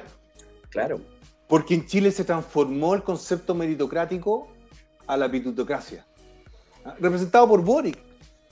Boric, un cabro millonario, mal enseñado, que hacía lo que quería y salió presidente sin, titularse, teniendo la plata para titularse. Lo mismo la señora Vallejo y cuántos otros más. Entonces, yo creo que en Chile tenemos que recuperar la meritocracia. Claro. Y por eso, y, a todo nivel, ¿ah? desde preescolar, escolar, primaria, secundaria, universitaria y posgrado. En Chile es un chiste la educación. Acá en Estados Unidos la carrera de ingeniería comercial, cuatro años. Periodismo, cuatro años. En Chile, seis años. Entonces, es un chiste lo que ocurre en Chile. infladísimo. sí, pero más aún, en Chile, cuando está la prueba Simpsons, ahí lo que hace Francisco, los profesores, a los alumnos malos le dicen, no venga. es, como el chiste de Donoto. O sea, como yo no quiero bajar mi promedio del CIMSE, ¿de acuerdo? A los alumnos malos le digo, no vengan. Es justo al contrario. Acá mi hijo, ya lo he repetido 20 veces, pero lo voy a decir de nuevo, al comienzo del trimestre y al final del trimestre de todo el año, todos los, periodos, le hacen el iReady Test. Y te llega la cartita cerrado a nombre del alumno, tú la abrís y te dice cuál fue el puntaje del curso, del nivel, del distrito, del estado y del país y te dice en qué porcentaje está en matemáticas. ¿De acuerdo? El mío está en 93. No, no, tuvo, no hizo bien unas preguntas básicamente de. porque no entendía el inglés. 93 ya es extraordinario. ¿De acuerdo? Ya está quedando en la mejor universidad. Estoy re contento con eso. Pero, ah, ¿y si fuera malo el puntaje? ¿Qué tengo que hacer yo? Enseñarle, pues. Exactamente. Pero en Chile, ¿sabéis lo que hacen? No, no vaya al colegio. No, no, ¿para qué? Lo, uno, para poder progresar, lo primero que tiene que hacer, evaluarse. ¿Ah? Es como que tú dices, quiero bajar de peso. Ya, ¿y te pesaste? No. Bueno, estamos mal. Sumemos a eso que este gobierno le restó un 30% del presupuesto a los liceos bicentenarios para el próximo año. Ojo con ese dato. Ojo con ese dato. Mira, Una frase para resumir esto que leí hace poco de, de Kofi Annan, que dice, para cada familia, para cada sociedad, el motor de desarrollo es la educación. Sí, claro. Es verdad, y si uno lo piensa a nivel micro de la familia, pero también macro de la universidad, eh, es, verdad que es, y yo estoy muy de acuerdo, muy de acuerdo con... Sí, pero, Francisco, ¿sabes cuál es el problema? Que te robaron la ilusión de que el conocimiento te da movilidad social. En Chile no es así. En Chile, cuando yo era niño, era una pirámide social. Ahora es un obelisco. mira, han roto todas las promesas implícitas de Chile, que era, si estudias te va a ir bien, o si haces lo mejor de tu, de tus habilidades, te va a ir bien. No es así. Vas a tener una casa propia. No es así. Vas a poder tener un, auto y quizás una casa de la playa. Ya no es así. Aquí los cabros que salen de la universidad, que tú le estás dando clases como a, instructor, como yo he dado tantas clases, al año, al año y medio, ya tienen su casa y su auto. Y algunos están casados. ¿Estoy en lo correcto, don Francisco? No, sí, sí. Creo que el, acá es, se siente, se siente el, el, el empuje de, conseguir cosas, como que uno la, la ve. La ve. Y tal vez en Chile no, no pasa tanto. Es que antes era así, antes, pasaba, ¿cachai? Tú sabías que si estudiabas y te sacabas la mugre, sí.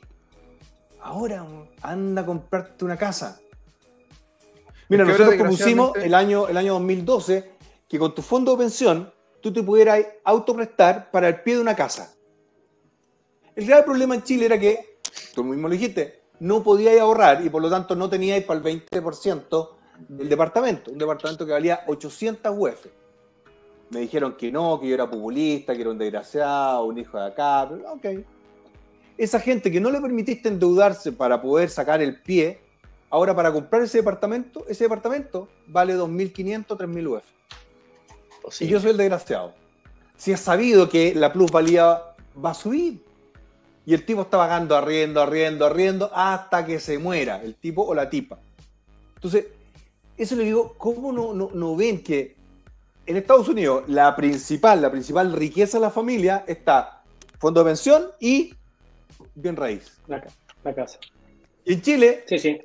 Arriendo. ¿Cachai? Entonces, esa, descomposición de portfolio, principio número uno de, finanzas, no, son capaces, no fueron capaces de verlo los de izquierda y derecha, que ahora se creen genios y que son, ya tienen el país un desastre. No hablo más. ¿Sabe qué es lo más chistoso, Franco? ¿Sabe qué es lo más chistoso de lo que acaba de mencionar usted? Que mm, yo me acuerdo que, que usted que, propusieron eso del autopréstamo y que no pusieron el grito en el cielo, que eso no se hace. Bueno, la presidenta de la Comisión de Constitución, Carol Cariola, como medida desesperada, lo acaba de proponer. Ah, ¿sabes por qué lo hizo? porque, porque esa es una propuesta del PDG, que fueron mías, y lo hizo porque sabe que el PDG, yo por lo menos voy a tratar de que no salga electa presidenta de la Cámara de Diputados. ¿Iba a decir algo usted, profesor Cabezón? No, no, de hecho, no, no, perfecto, no. Un, dato nomás con lo, que decían de la casa propia. Si uno ve como por edad la cantidad de, gente que tiene casa y que arrienda, bueno, la, generación que tiene ahora entre 55 y 80 años, bueno, el 80% de ellos son dueños de su casa. Mira. El otro Francisco, no sé. Mucho menos. Claro. El otro Francisco es que también aquí hace un tiempo se propuso la idea de la hipoteca inversa y pusieron el grito en el cielo, pero no saben que eso es una de las cosas más ocupadas para mejorar las pensiones. A mí esa me parece muy buena idea la, la hipoteca inversa.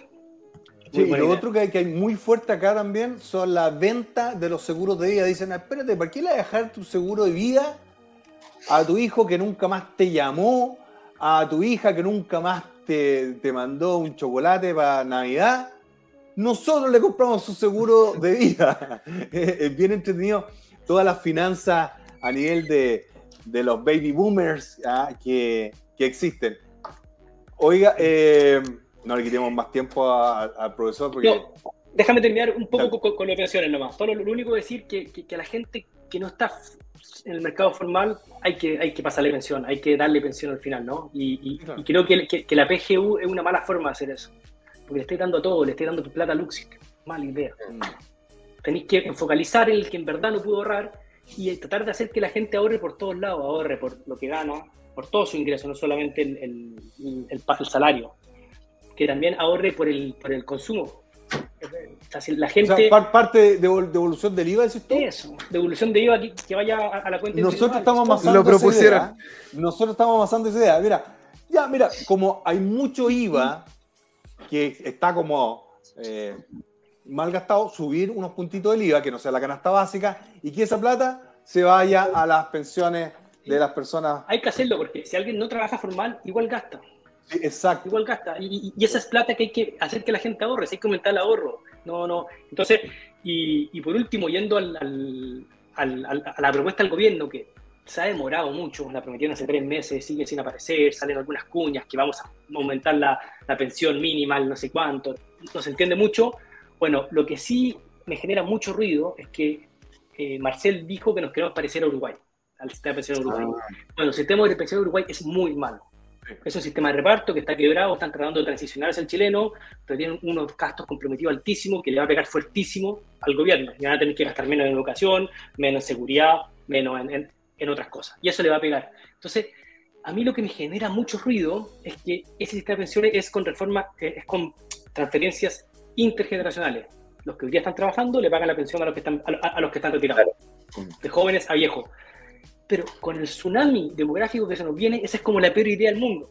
Entonces yo, cuando vi que Marcel dijo esto, dije, qué raro. Me metí rápidamente a la Comisión Marcel 2006-2007, que él presidió, y y me fui a la parte de si recomendaban o no hacer transferencias entre generaciones. Y dice textual, no recomendamos hacer transferencias entre generaciones porque está cayendo mucho, la, eh, aumentando mucho la expectativa de vida, cae la natalidad, no alcanza. Es una muy mala idea hacer transferencias intergeneracionales. Y ahora en, su, en la propuesta, lo poco que han tirado, dicen queremos aumentar en 6% la cotización y destinar tres de esos puntos a transferencias entre generaciones. Es como, me parece muy equivocado. Yo te lo explico. Lo que pasa es que ahora reveló lo que es eh, Marcela. Eso es lo que te refería que no se le cree. No se le cree. Porque al final nosotros sabemos que no, no van a ser tres puntos de transferencia intergeneracionales. Van a ser los seis completitos. Mira, a mí lo que me preocupa es que en un manotazo desesperado se diga, mire, vamos a cambiar la composición del portfolio mm. de inversión de la AFP. Todo lo que está afuera, ya no se puede invertir afuera, que se inviertan en eh, bono, del del bono de tesorería. Bueno, eso fue lo que pasó en Argentina, cuando ah, gracias. se pegaron los fondos de pensiones, lo hicieron, básicamente el gobierno quería gastar esa plata, pero no podían hacerlo por un tema de imagen. Entonces, ¿qué fue lo que hizo? Pero bueno, vamos a invertir esa plata en bonos del Estado. ¿Qué pasó con los bonos de Argentina del Estado? El precio se fue a cero. Entonces, básicamente toda esa plata que la gente puso, que ahorró, el gobierno la quitó, la invirtió en bonos del Estado, y que ahora básicamente es un papelito que tiene la gente en su, mano que, que, no vale nada, pero bueno, la plata el Estado ya la por eso, por eso, por eso le digo a la gente que cuidado con las elecciones. Si uno elige a un tipo no muy inteligente y peligroso, Chile va a perder. Porque esto se lo van a hacer, eh, inevitablemente. Mira, piensan que van a recaudar el próximo año.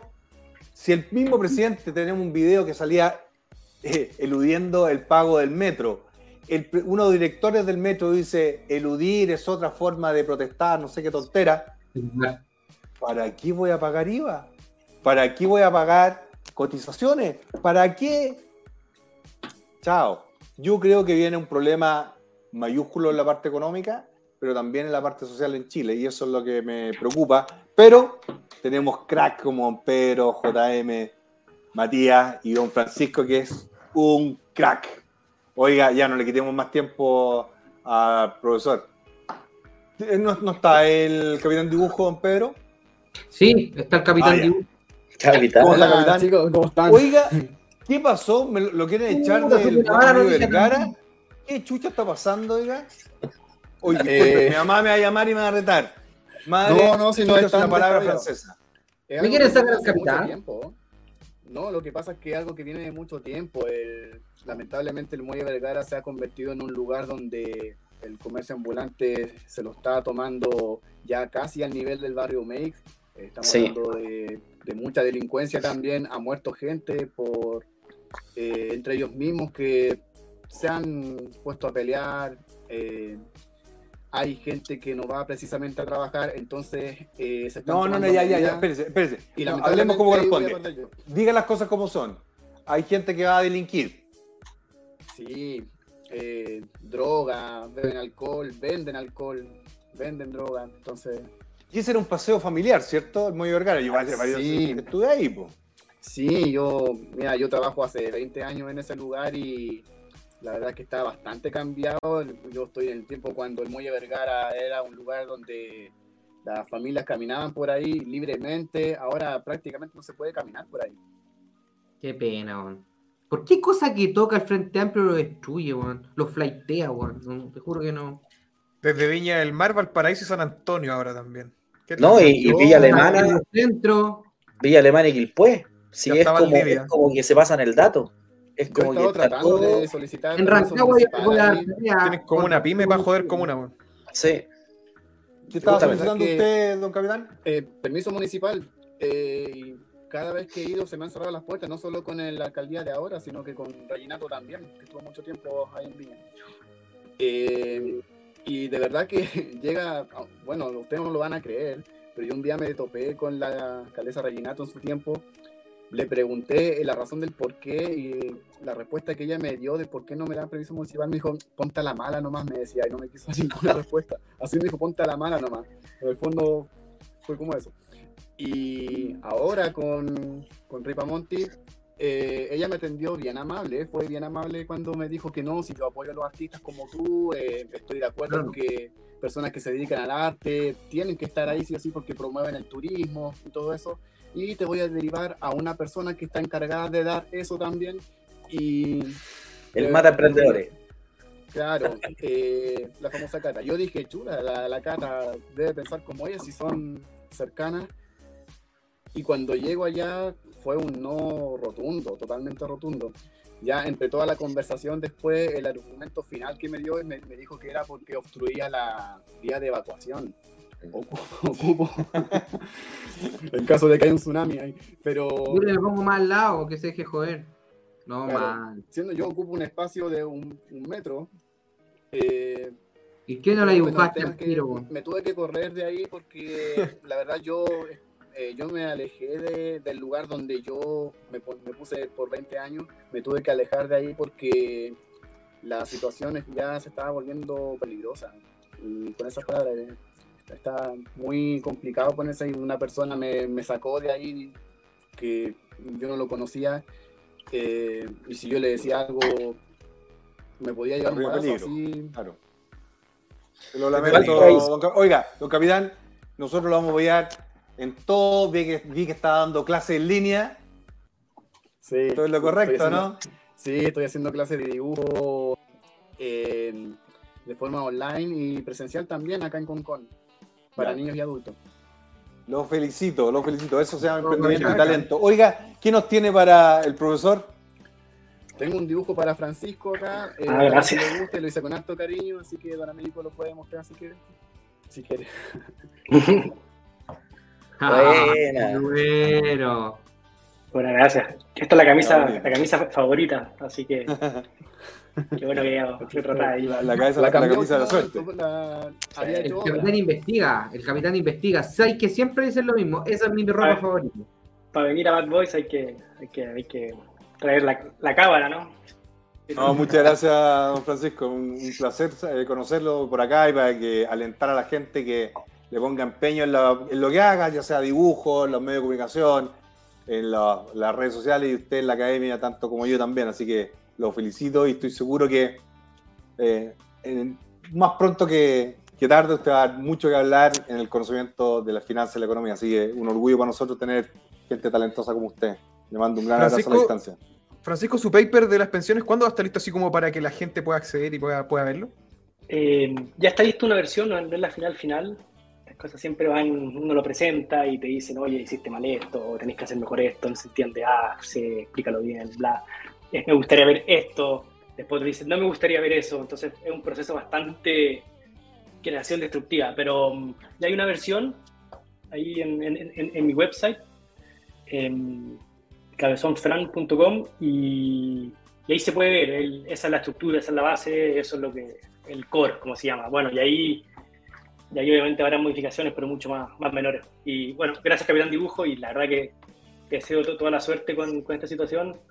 Mi sensación viendo de afuera, obviamente yo no vivo en Chile, es que las cosas están un poquito, están mejorando, como que al menos ya hay una opinión pública, tal vez empujada por ustedes del- de parte del PDG, pero hay, hay una opinión pública que ya, ya están pegándole duro al, a la inseguridad, como que, o sea, ya, como que ya no hay, ha- hace tres años me tocó estar para- en Chile para el, para el estallido y, y la gente que aplaudía el estallido era, era bastante importante. Hoy día me parece que no hay nadie ya. No, nadie. Y, Nadie, por el y contrario. eso, la verdad que ojalá, capitán, en verdad, te deseo toda la suerte. Muchas gracias por el, por el regalo. Un abrazo, Francisco. Hoy tenemos los, los, los five top. Primero vamos a comerciales y volvemos con los five.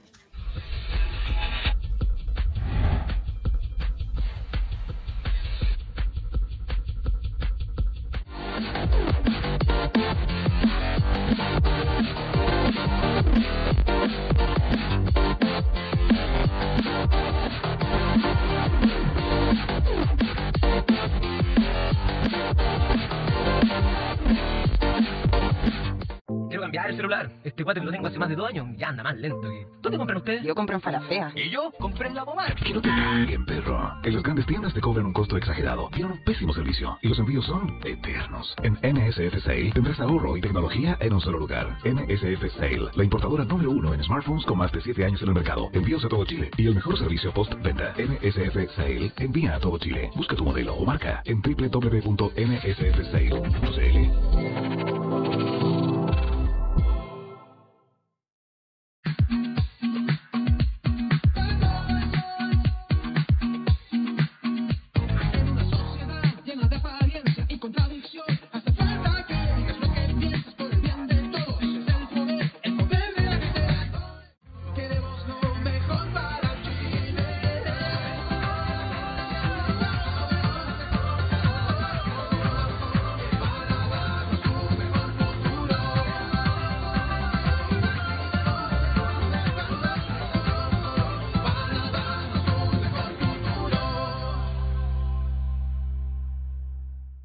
Están con los comerciales de Bad Boys. Se nos vienen muchas empresitas más que se van a unir en los próximos días. Estamos preparando los videos, así que atentos todos. Si tú quieres ser auspiciador de Bad Boys, manda un correíto ahí a contacto arroba. Te voy a atender personalmente de la mejor manera.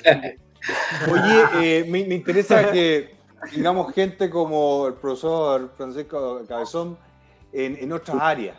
De acuerdo que estén estudiando medicina en Europa, en Australia, enfermería, eh, porque quiero que la gente entienda que, que Chile es importante.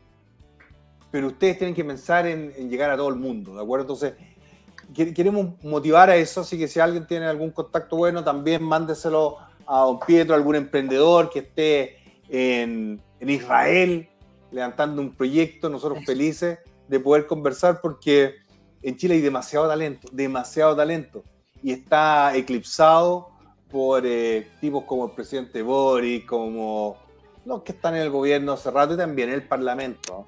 Eh, y nosotros estamos tratando de hacer un esfuerzo para cambiar eso. ¿Tenemos algún comentario, don Matías? O sea, lo que tú comentabas hace un momento, sea, la- en Chile hay mucho talento, eh, gente muy capaz, con conocimientos que realmente son, son necesarios que se traduzcan en hechos para la, para la ciudadanía, para la clase media, para la clase media emergente, y que no sean eclipsados por una clase política que lo que está haciendo es una transferencia de cargo a través de las generaciones, entre familias, entre amigos, y entre todo, y eso no puede seguir pasando. así es. Tenemos Top 5. Don Matías, por favor, presente el quinto y así vamos. Por favor. Para la gente que está presente a través de Bad Boys, esta es la sección de Top 5. Estamos con el número 5. Los top five de la política chilena de esta semana en Bad Boys. Con el número 5. nacido y criado en esta tierra, en esta tierra de sacrificio, en esta tierra que ustedes los políticos nos tienen abandonados. Por eso estamos acá. Como el país. Sí, ahora, ahora estamos acá, pero cuando el presidente, cuando, cuando ustedes han estado acá y ustedes tomaron el gobierno a base de destrucción del país, pero ¿qué es lo que Sí. están llamando a las protestas? Quemando el país entero, señor No, si no se trata de enojarse y nada, si estamos... Usted fue y negó, negó, negó, negó el ensayo de la FP, el 10% de la FP. Así es. Cuando usted No está el retiro. Usted su campaña- cometió- No, si no lo van a atacar, si estamos de todos diciendo. los chilenos. De todos los chilenos se burló, de todos los chilenos, de la clase media, de los trabajadores como ella. Nada más. Si no estamos, no estamos nada, que, no, David, fuera a su casa. no, pero si no estamos gritando nada, solamente pasó la mano. No, a mí Dos cosas con, con esa imagen. Primero, la seguridad. O sea, es el presidente. ¿De acuerdo? Los, los PPI ahí debieron haber actuado. No, no estoy diciendo que lo van a atacar, pero hay que cuidar a, a la autoridad. ¿De acuerdo? Y lo otro, tenía toda la razón el caballero. Es, difícil, es, difícil decirle que no. Yo creo que los. PPI dijeron eso. Tiene razón el caballero, así que dejémoslo nomás. Efe- Efectivamente tenía razón, pero aclararle a la gente que eh, no es PDG, fue PDG él, pero porque, para que, porque nos pegaban todo el rato, pero la verdad es que no mintió, tenía razón. Es la Es la verdad. lo que mucha gente, solo. y mucho más, le quería, le- si lo, lo tuviera frente a frente, yo se lo digo. Y si me funan, el problema es que después Flight, Arbolito, empezaron a dar la dirección de este compadre, donde vivía y a funarlo. Y eso me parece mal. ¿Sabéis cuál es el punto, Pedro? y para que la gente también eh, lo pueda ver de esta forma. Cuando tú le prestas mucha más atención al partido o a qué partido está tal persona, antes que al mensaje, Mm. estamos mal. Porque lo que dijo él no fue ninguna mentira. Pero que fue más importante para tratar de, a- de- de aminorar el mensaje, no, es que él es del PDG, no, es que él es amigo de tal persona, no. El mensaje es uno y el mensaje es claro. ¿Se tomaron el, eso, ¿Llegaron al poder en base a la destrucción del país? Sí. Sí, Eso no lo van a cambiar. toda la razón. Oye, lo que me llama también la atención es la comunicación no verbal del presidente. La comunicación no verbal a la defensiva, como prepotente. Yo no sé si ustedes lo notaron, pero, pero claramente si estoy hablando con un ciudadano que muchas veces son de región, la comunicación no verbal tiene que ser clave. Por eso es importante también lo que, lo que dice eh, Franco con el tema de la meritocracia. O sea, tenemos que volver a tener personas que puedan cumplir las expectativas para ser presidente de la República de Chile, porque es el presidente. Y si, y si no ha tenido un conocimiento adecuado, si lamentablemente fue porro, es, es muy grave, claro, porque eh, es- estamos liderando ¿cierto? un proyecto político, un proyecto país, que claramente lo único que está dejando afuera es así, pues, flight y choro. Se está, Lamentablemente, Mira, nivelando, ¿sabes- se- está nivelando para abajo ya desde la presidencia. eso es. ¿Sabéis sabéis lo malo? Es que el matonaje partió desde la universidad. En la universidad, este grupito, que si no le colocaban buenas notas, sacaban al decano, hacían funa a los profesores. Y no lo digo solamente yo, sino que también lo dijo la, la profesora Canelo. Que nadie puede alegar con la señora Canelo de, de derecha. La profesora Canelo es, pero distinguidísima. No sé si yo soy de su preferencia política o no, pero es una profesora relevante. Bien. Y, ella dice que a ella la persiguieron, le tiraban perros muertos en la clase, eh, Bórico y compañía. Entonces, esta cuestión de hacerse el choro de Tarzán de, Ma- de, de- de Macetero, weón, yo ya los conozco, weón. Yo ya conozco esos eh, Tarzanes de Macetero. Entonces, bueno, es una pena, pero es lo que Chi- Chile eligió con con el apoyo del Canal 13, Chilevisión, Megavisión, La Tercera. Ah, ahora, ahora empiezan a decir que no, pero ellos le hicieron la campaña, por lo menos 5 millones de dólares en apoyo a la campaña indirectamente. Vamos. Vamos al número, número 4, vamos, parece, ¿no? Vamos Está a ver. cansado, don Pedro. Sí, es que ya me tocó full, pero mañana Ah, me no, o sea, no, no, si yo no estoy jugando la pelota todo el día. No, pero. Vamos al número 4. Después Dale. lo va a retar. de la política chilena de esta semana en. Con el número 4. pequeño, ¿no? Solo una reflexión, es lo mínimo, claro, no sé si, si sea relevante al final para una causa que tiene que ver con asesinato, ¿no es cierto? Pero cuando uno mira las imágenes de este joven, más allá de que tiene antecedentes, todo eso, lo que sabemos, uno dice aquí, y un mensaje también a los jóvenes, que nosotros hemos dicho en otras ocasiones, aquí hay un carabinero muerto, hay una vida que se truncó, una familia que quedó sin padre, eh, una, una institución que quedó sin un carabinero, que quedó sin un bombero. Entonces acá hay un asesinato y una vida que se cortó. Pero también, si este joven resulta culpable, también es una vida que se desperdició. Y ese yo creo que es el mensaje que hay que darle también a los jóvenes. Pobrecito. Mira, Franquito. Una vergüenza. Una No, vergüenza. pobrecito. El niño. Eh, mira, te voy, a, le voy a comentar una cosita. Eh, yo hoy día en la mañana estaba. Fui a dejar al colegio a mi hija y me llega un mensaje y me dicen, oye, ¿viste, la, ¿viste lo que dijo Montserrat Álvarez en, la, en, el, en el matinal de Chilevisión hoy día? 8.47, ahí está. Esa es la hora, 8.47, revísalo. Ya, y un amigo me, una- y un amigo me dice, ya tengo el video. Y lo envía y nosotros no lo podíamos creer. No lo podíamos creer. ¿Cómo tú relativizas el, el- o, o cómo tú haces la comparación entre un carabinero fallecido, o sea, ases- no fallecido, asesinado, Asesinado. derechamente, asesinado, y estaba haciendo la comparación con la vida de este pobre, de este pobre ser que ya no, no va a poder ver la luz del día porque va a estar, eh, va a estar preso, compadre. Es un asesino, no, no tiene otra lectura y no es un pobrecito de la vida. No, no lo es. Entonces te das cuenta este doble discursito que a mí ya me tiene un poquito chato y que le está haciendo muy mal a Chile. Así es. Vamos, número JM, 3. lánzate al 3. po. Y vamos. De la política chilena de esta semana en Bad. Con el número 3.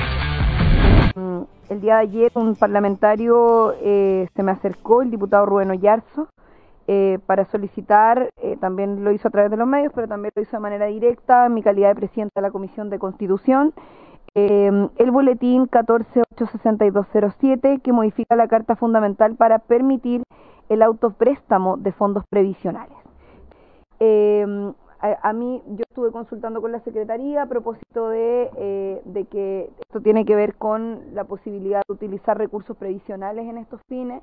No son como al ser autopréstamo y al tener mecanismos de devolución, no es exactamente lo mismo que se rechazó respecto del retiro, que como todos ya sabemos es una medida que no podemos legislar hasta un año después de que haya sido rechazado, eso es abril del próximo año.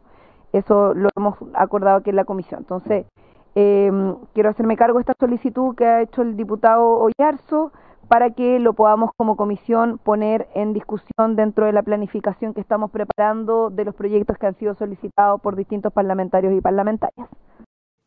¿Quién va primero? ¿Quién va primero? Eso es. Don, don JM. Eso es tratar de comprar votos. Eso es tratar O sea, de comprar. Y grotescamente, grotescamente, o sea, sin, sin Le ni siquiera. No, mal, mal. Es, es lamentable, yo creo que no sé si tendría mucho que decir. Incluso me Pero estaba un pensando poco el en contexto a la gente. ¿Quién va a decidir el próximo presidente o presidenta de la Cámara de Diputados? Es el PDG. Así es. La bancada del PDG. ¿De acuerdo? Entonces, no ha tratado con la punta del pie, no han dicho de todo y ahora le quiere tirar un manicito, ¿ah? ahora que ya él está, está con cara de desahuciada de la presidencia. Yo creo que haga esto, no haga esto, yo creo que no va a ser la próxima presidenta. pero fuera de eso-. No podemos tener presidente comunista, eh, presidenta ahí en, eh, de los diputados comunistas. ¿Qué va a pasar, man? Todos Oye, pero ojo con, ojo con esto, ojo con eso, porque menos mal Carol Cariola cuando habló de esto hizo el alcance. Así en, el es. caso de que esto llegue, en el caso de que esto se llegue a aprobar o que se llegue a poner en tabla para su posterior discusión, esto no es de Cariola, esto es de Oyarzo. Entonces, Oyarzo fue el que se acercó, el que dio la idea, el que presentó la moción. Entonces, esto, en el caso de, de que se elegirle de quién es la buena, de Oyarzo. No, no, no, no. ¿Sí, ¿Por qué lo hace? Lo, lo dijo para. Porque un- es un- un lo guiño para el PDG. Lo, lo graba y después se lo. lomo. ¿Cómo, cómo se llama? Soba de lomo, exactamente. ¿Viste, lo estimado diputado Yarzo? Y a todos los de- y nombró todo lo del PDG. pues, Está como faltó decir- gatito, está como y- gatito y- oye, faltó decir un saludito para, para Franquito que está en, en Alabama. No, po, no, ya. Saludos ya. a Franquito, que lo amo, que nunca hablaba mal de él y, y Claro. que y que llegue cuando quiera. Claro. no, ya, ya. Sí, uno ya sabe. Yo voy a hacer todo lo posible para que la señora Cariola no sea. Pero no es contra ella, es porque ella cum- cumplió un rol, una función. ¿De acuerdo? Y ese rol y función fue ser la cabeza visible, estratégica y económica de la campaña del apruebo que hasta sugirió marcar casa. Dos millones de casas quería marcar. Con una constitución mala, pésima. No, pero ya le dijeron Franco que no puede cambiar de usted de parecer. ¿ah? No, ayer en Sin Filtro le dijeron eso. Ya, y más encima la DC. La DC, po, weón. Yo no sé quién se ca- cambia más la chaqueta, la DC o el presidente Boric Merlusesco? No, no, no, no, a ver, no es- Dejen a JM presentar después el próximo top 5, por favor. Oye, Pedrito, me dejaste en la mitad del TREA. Sí, no, aquí no, no, no, no, no resultó, pero por favor, don, don Américo, deje que el hombre presente. po. Ahí como tiritón, como tiritón Boric en Antofagasta en la funa. El- vamos con el número 2. Los top 5 de la política chilena de esta semana en Bad Boys. Más que he visto con, con indignación cómo algunos se sienten con la atribución de agredir a nuestros carabineros. Lo vimos en un video respecto de un suceso que pasó en Puerto Montt. Y quiero ser muy claro, estas, este tipo de acción no las vamos a tolerar. He instruido al subsecretario del Interior que a las personas que participaron de esta agresión a carabineros se les aplique el artículo 132 de la ley de migración y por lo tanto se proceda a su expulsión del país. Porque finalmente esto lo va a tener que resolver la justicia, nosotros vamos a establecer todos los procedimientos, esperamos que la justicia nos acompañe, creemos que son un peligro para la seguridad y que acá hay que tener una señal muy clara. No se van a tolerar delitos ni agresiones a nuestros carabineros. Por eso he dado esta instrucción al subsecretario del Interior, que espero esté en pronto cumplimiento y que la justicia falle acorde también a aquello. Mira, yo, yo quiero, yo quiero, quiero, quiero partir con esto porque esto no se la puedo dejar pasar al presidente Gabriel Boric, porque él cuando fue diputado llevó al Tribunal Constitucional una indicación de la ley de migraciones para eliminar por, el tema de las reconducciones. ¿Y por qué quiero hacer hincapié en esto? Porque el presidente Gabriel Boric hoy día, a través de este punto de prensa, puede decir muy suelto de cuerpo, no, es que los vamos a echar. Señor presidente, ¿sabe qué le quiero recordar? Que el día 28 de abril ustedes firmaron esto. Esto es una resolución para eliminar las reconducciones. Entonces usted lo puede echar, pero después va a volver y no lo, y no lo pueden, eh, y en el caso de que entre por pasos no habilitados, no se les puede devolver. ¿Y sabe quién permitió eso? Ustedes, a través de esto. Acá está. Entonces, esto es solamente verso para agradar a las masas, pero en la, en la interna nosotros sabemos que esa no es la real intención, señor presidente. O sea, el tipo lo van a colocar en la frontera de Arica Tacna. Por Colchane, por Colchane. Sale el tipo, entra y después no lo pueden No lo pueden devolver. No. A no ser que Ya. sea boliviano. A no ser que sea boliviano. Solamente a lo bol- si entra por Colchane y si es boliviano, ahí tú recién lo puedes devolver. Pero si es de otra nacionalidad, como en este caso son ciudadanos colombianos, no, tienen que pasar. Y esto Oye, está a través de la pero modificación de la ley de migración. que- es que sabes que cada vez, cada cosa me da tanta rabia porque es tan chanta, weón. Es tan, es tan falso, weón. Te juro. Es que como se burla de la gente. eh, va a llegar un momento en que la gente va a aburrirse de, Boric y compañía. Va a está pasando. eh, está pasando, pero va a llegar un límite que ya va a ser incontrolable. Ya no va- la señora que fue a comer ese día, por ejemplo, al restaurante que fue a comer y que, que tal vez era partidaria de él, eh, se va a aburrir porque cuando la señora le empiece a ir mal en las ventas, su, su, su, su perdón, su la Boric no va a estar. Es que, o Milei se cree esta semana, no sé cuál se cree, pero no va a estar, no va a estar, porque usted, señora, que vende los almuerzos, tiene que vender, no sé, 50, 100 almuerzos diarios, y si la economía está mala, no va a haber platita, y la gente va a cocinar en su casita y va a llevar comida en su loncherita, y usted no va a vender. Y ahí, su presidente va a valer menos de lo que valía.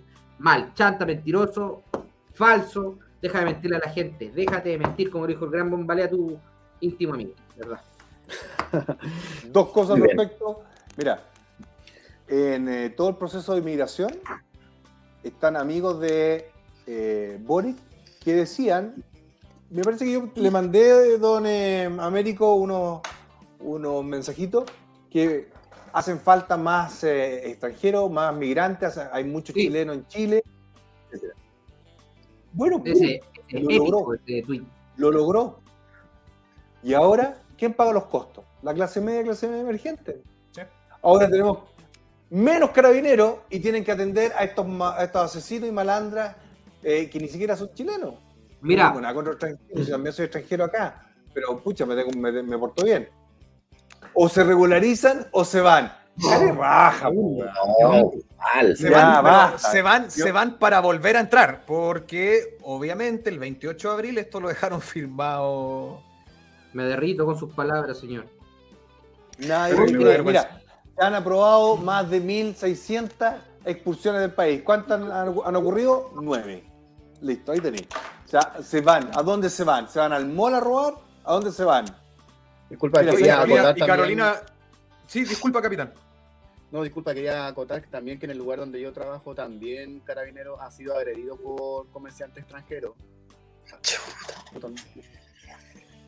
Oye, no sé si vieron un video donde aparecen estos tipos los tuning pasando a carabinero en una carretera, pero ya grotesca, po, grabándose el auto sin patente. Yo creo que ya, ya al, haber- al no haber control de gestión y no haber ese enlace entre las policías, ¿saben de qué? A ver, pero mira, espera, espera. O, o si eres policía, te llega un fierrazo y a tu familia llegan 8 millones de pesos, que no te alcanza weón, para nada. Claro. O bien, pobrecitos que estaba probando el auto nuevo, ah, el Faitongo, y por lo tanto eh, lo van a echa- echar, weón, porque algún periodista, weón, va a salir defendiendo a, a- a estos malandras, weón. Y por lo tanto va a terminar, weón, de guardia en el líder, weón, o en cualquier otro lado. Entonces, aún, el carabinero oye. está haciendo lo correcto. Haciéndose... No. Oye, Franco, peor aún, ¿te acordáis del video de hace 3-4 semanas atrás que los mandaron los guardias pegeninos? Claro. Ah. Termináis como guardia después de un frustrado paso por defenderte, por defender a tu nación, a tu patria, a tu bandera, a tu gente, que lo juras, termináis de guardia y te sacan la cresta igual y el Boric y compañía les da lo mismo. Les da lo Qué mismo. triste, qué mira, triste. yo creo que yo quiero que entienda la gente de clase media, clase media gente. La elite, los, mira, los, pa- los, pa- los hijitos de papitos y los hijitos de papito Estado no les interesa la clase media, clase media emergente. Se ríen de ellos. Ellos quieren destruir el Instituto Nacional, destruir la Chile, destruir todos los elementos de la República y además que Chile se lo lleven a pedazos. Pero Franco, hay un error. No es que quieran destruirlo, ya lo, destruyeron. Sí, lo están ya lo destruyeron. Oye, ¿saben de quién me acordé y que me he acordado harto con el tema de carabinero? Es de que en paz descanse José Alejandro Bernales. ¿Se acuerdan de ese general que teníamos? General Bernales, sí. Oye, oye, aquí está, aquí está, lo encontró. Qué alegría la llegada de inmigrantes a Chile. Ojalá sigan llegando y los tratemos con respeto y cariño. Bienvenidos.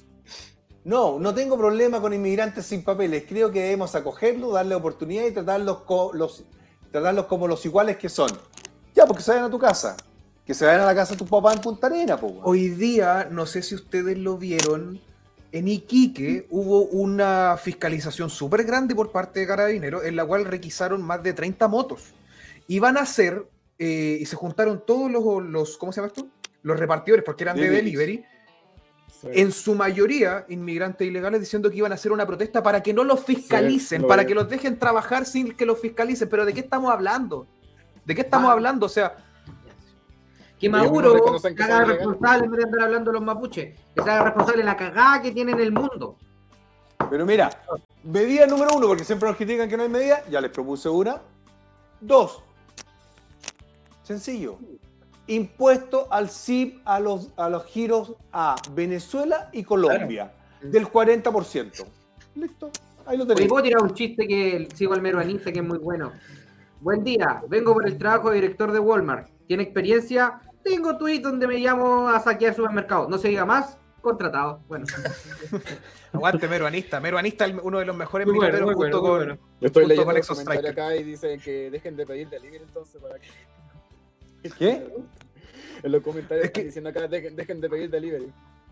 Ah, Oye, pero eh, el último punto que quería hacer, a la- al Frente Amplio, no sé si ustedes lo han visto, la gente que nos está viendo, eh, le encanta mucho la experiencia comparadas, que tenemos que tener leyes como lo de los países, de, la, O- de la OCDE, que tenemos que eh, imitarlo. Perfecto, imitemos las leyes de migración de Canadá, que son durísimas. Bastante- que son durísimas, bastante simple. El que va a venir, que sea de los mejores, punto.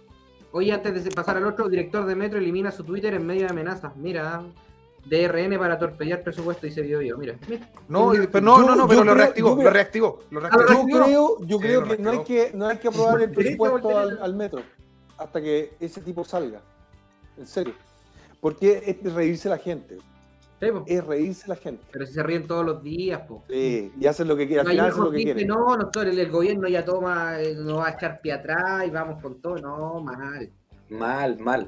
Y, y los embajadores dejando la escoba en el exterior, mostrando la. ¿Para qué decir? Ya quemaron a Siches, ahora van a quemar a Vallejo, acuérdense.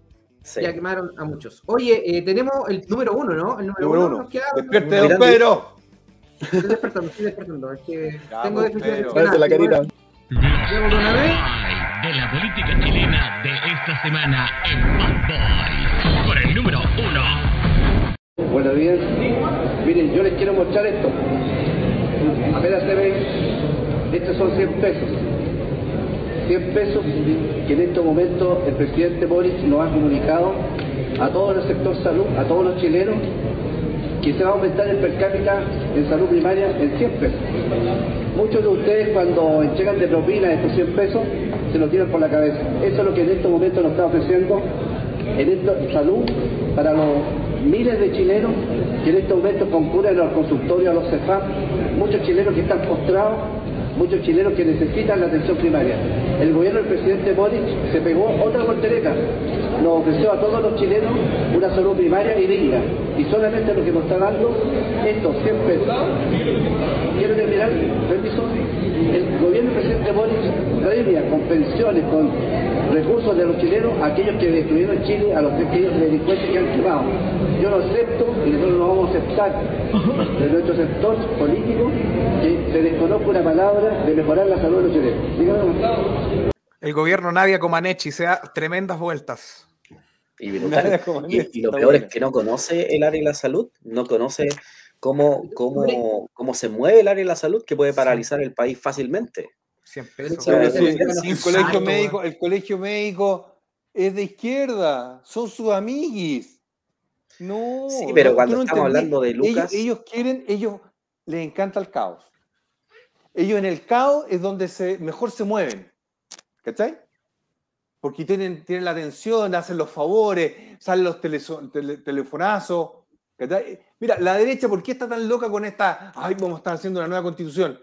Porque Boric llama por teléfono a tres, dos diputados y un senador, ah, y, y dice, ay, me llamó Boric. Oye, como que te estuviera llamando, no sé, po. Bukele, po. El Pedro. Elon Y Musk. Al final, al Me llamó final, Elon Musk. hacen lo que quieren, hacen lo que quieren. ¿Y quién paga el costo? Oye, weón. Franco, me está hablando un seguidor en este minuto de, de Bad Boys, desde Iquique, un empresario, emprendedor, me dice, en alto hospicio tengo mi empresa en un sector industrial. Ahora los inmigrantes se tomaron todos los terrenos de alrededor, mi empresa está rodeada de narcos y delincuentes. Hace unos días la PDI se agarraron a tiros con esa gente, está un hay un descontrol total con esta delincuencia le han asaltado los camiones, es terrible, estoy desesperado y nadie hace nada. Estoy en vivo con él acá. Lo invito al programa cuando usted quiera. Si nosotros no visualizamos esta situación, Boric va a seguir teniendo niveles de aprobación sobre el 30%. No se merece Chile este presidente. Y lo digo fuerte y claro. El problema en Chile se llama Gabriel Boric. En serio. Porque él tiene un discurso anti-Paco y después pro-Paco. No se entiende nada. Y digo Paco porque lo hablan todos los chilenos. ¿De acuerdo? Si quieren que yo hable en bonito, si quieren que hablen en inglés o en italiano, no tengo ningún problema. Pero empecemos a hablar las cosas como son. El problema en Chile tiene nombre y apellido. Tiene nombre y apellido y es Gabriel Boric. La gente se tiene que dar cuenta. Ya, Tenemos que aceptó, pagarlo. Aceptó.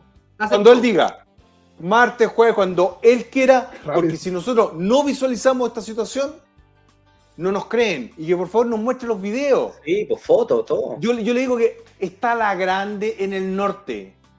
La gente está asustada, no, no puede ir a comprar pan a la esquina porque los van a robar. Tienen reja, reja, reja para entrar a su casa. Si por eso estoy enojado con Vlado Mirosevic, más conocido como Albertito, porque me cagó Arica. Yo hablaba con viejos jubilados, me decían, oye, y, y bonito Chile. Sí, mire, usted pintado para ir a Arica. No se enojen conmigo. Pero igual, ¿De acuerdo?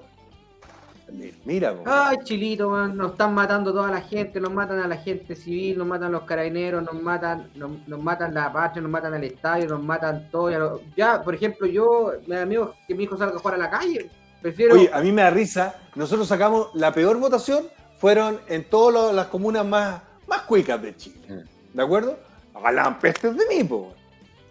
Todos los que tienen autos bonitos en Chile, ahora no los pueden jugar, lo ocupan de macetero. Tuvieron que comprarse autos malos para salir al supermercado.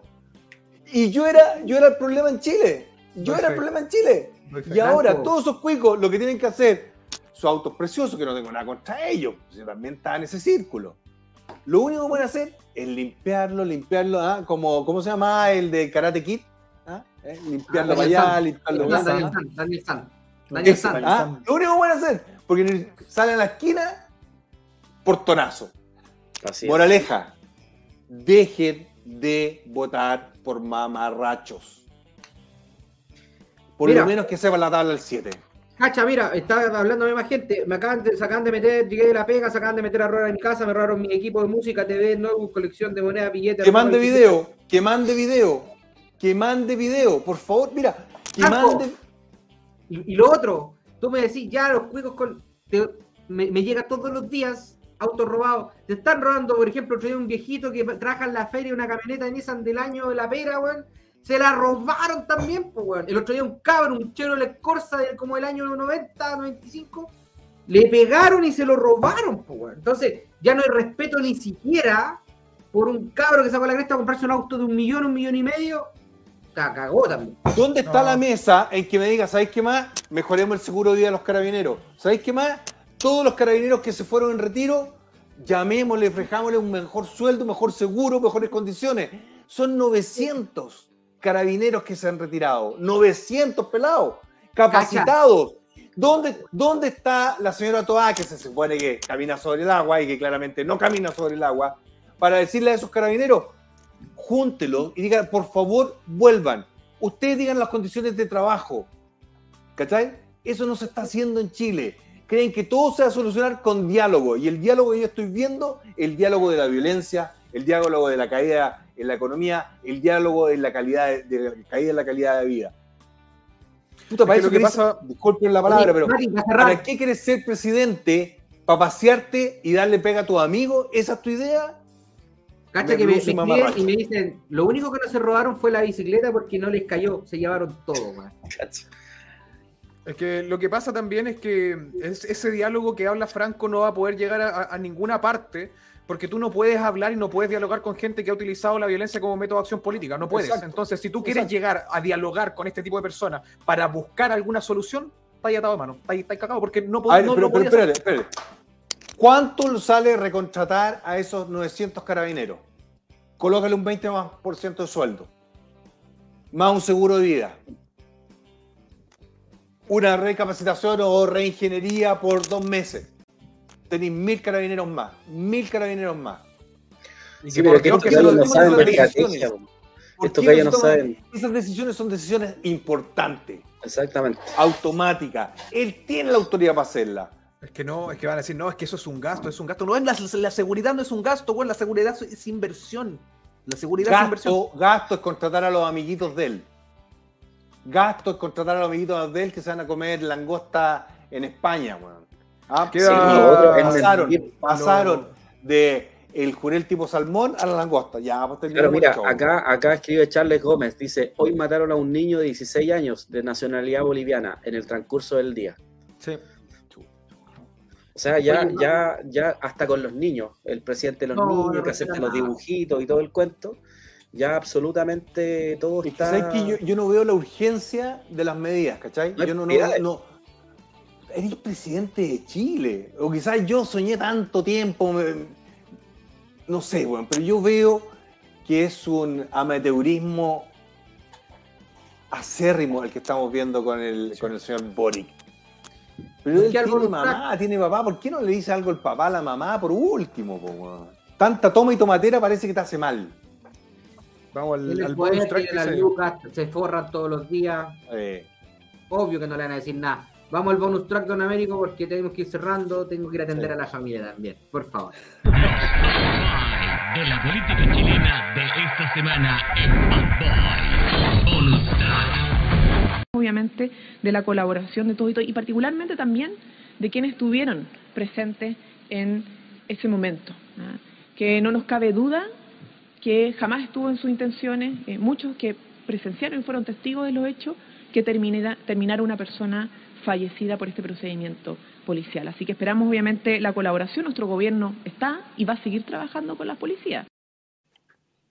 Yo sé que de dos vueltas he Esto fue lo que escuchado varios esto fue lo que hablamos al principio. Sí, pero quizás, no, no, pero quizás el tipo, el asesino, se autopercibe inocente. Yo creo, yo creo que como estamos en este gobierno de autopercepción, quizás la, la- la- la vocera cree que este asesino se autopercibe inocente y salvador.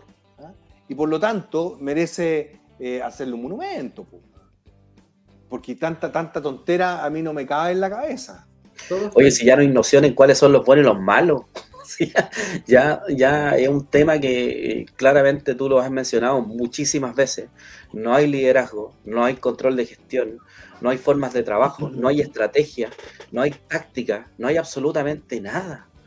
Entonces yo, yo entiendo que, que, que- que se esté en un gobierno que sea nefasto, pero por último, asesórate. Si ya te diste cuenta que no cumpliste, que no diste el, el- el, no sé, el techo, como se dice, eh, asesórate, pero ¿qué pasa? Que los asesores también parece que no cumplen la expectativa.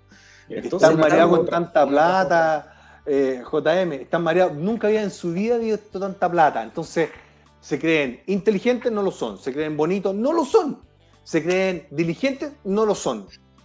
Oye, ¿Quién paga el costo de esto? La clase media que se Franco, Mira, Camila Vallejo dice que le sacaron de contexto, que es un fake. Pero mira, pero mira, don Gabriel Lemparte, que va a estar invitado pronto también a Bad Boys, acaba de postear esto. ¡Oh! No me vayan, por favor, no vayan a tergiversar a la vocera. Nosotros no pensamos lo que se dice ahí, la cortaron mal, fue una- un tema de, de- de- de que me la quieren joder. Pero por favor, ministro, ¿qué está pasando? No, es que, es que quizás lo escribió en jerigoncio y la traducción está mal hecha. Ya, pues ahí tiene. yo no me, logro, no me logro explicar esta wea. No, no, no, no me logro explicar esto. No, no. Tenemos al diablo en el gobierno, weón. Son los malos. Ya, nada que hacer. Usted votó y la cagó. Vamos, por favor. ¿Y aquí estamos? Oye, a ver, muéstrame. Pero, pero- pero, disculpa. Ella dice que eso es sacado de contexto. Sí, Que sacaron, de contexto, que sacaron de contexto el video porque el video estaba parte, cortado una parte. Pero yo vi, el video, yo vi el video completo y sabéis que me deja igual. Ella dice bien claro. Eh, Pero, pero, pero rebusquémosla, pues entonces la rebuscamos. Es que sabéis lo que pasa cuando ya te creéis dueño de la verdad, es lo peligroso. Porque ahí ya la, la- la estupidez suma como un lave. Y ahí, ahí es donde uno dice, chuta, aquí estamos mal. Y vamos Don a Pedro, ¿qué viene ahora? Mal, mal, mal, mal. Dele, Don don Pedro. Américo.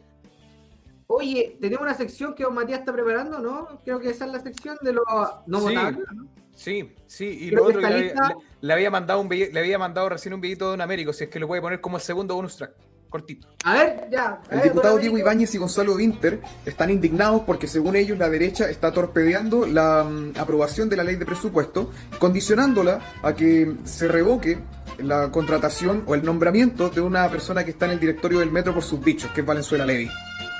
De hecho, ahí está. eh, Chile Vamos ha amenazado al gobierno ocupando el proceso constituyente como moneda para que cambie el director del metro, ratifique inmediatamente el TPP-11 y baje su programa del aborto. Y que obviamente ellos no funcionan con amenaza. Pero como se dice, non venire contra factum propio, tú no puedes argumentar contra las cosas que tú has hecho anteriormente. Les traigo esto. Aquí podemos ver al mismo Diego Ibáñez condicionando el- la aprobación de una ley de presupuestos, exigiendo la renuncia de un ministro del Interior y del general director de Carabineros. Aquí podemos ver a Gonzalo Winter también reclamando sobre lo mismo. Y aquí lo podemos ver en la misma actitud que Diego Ibáñez hace un tiempo atrás, eh, condicionando los votos de un presupuesto. ¿Se dan cuenta? Son enfermos de cara raja. Oh, me gustó. Buenísimo. Yo quiero aprender a hacer eso. Bueno. Grande, no, se pasó. Se pasó, lo mataste. Lo mataste. Porque Así el carerrajismo ya es demasiado. Yo, yo quiero que la gente se dé cuenta y se enoje.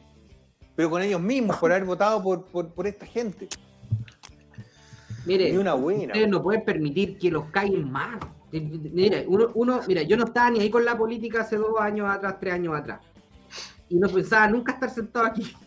Pero, Yo también. pero, eh, por culpa de, lo- de la- de las malas políticas, de los malos políticos, de los corruptos, de los ladrones, que yo odiaba hasta darle la mano, me da asco darle la mano, eh, a ese nivel de odio, eh, estoy aquí porque quiero, ayudar a uno a, a- desenmascararlo y, y- ayudar a ser un mejor país. Pero en realidad no son todos.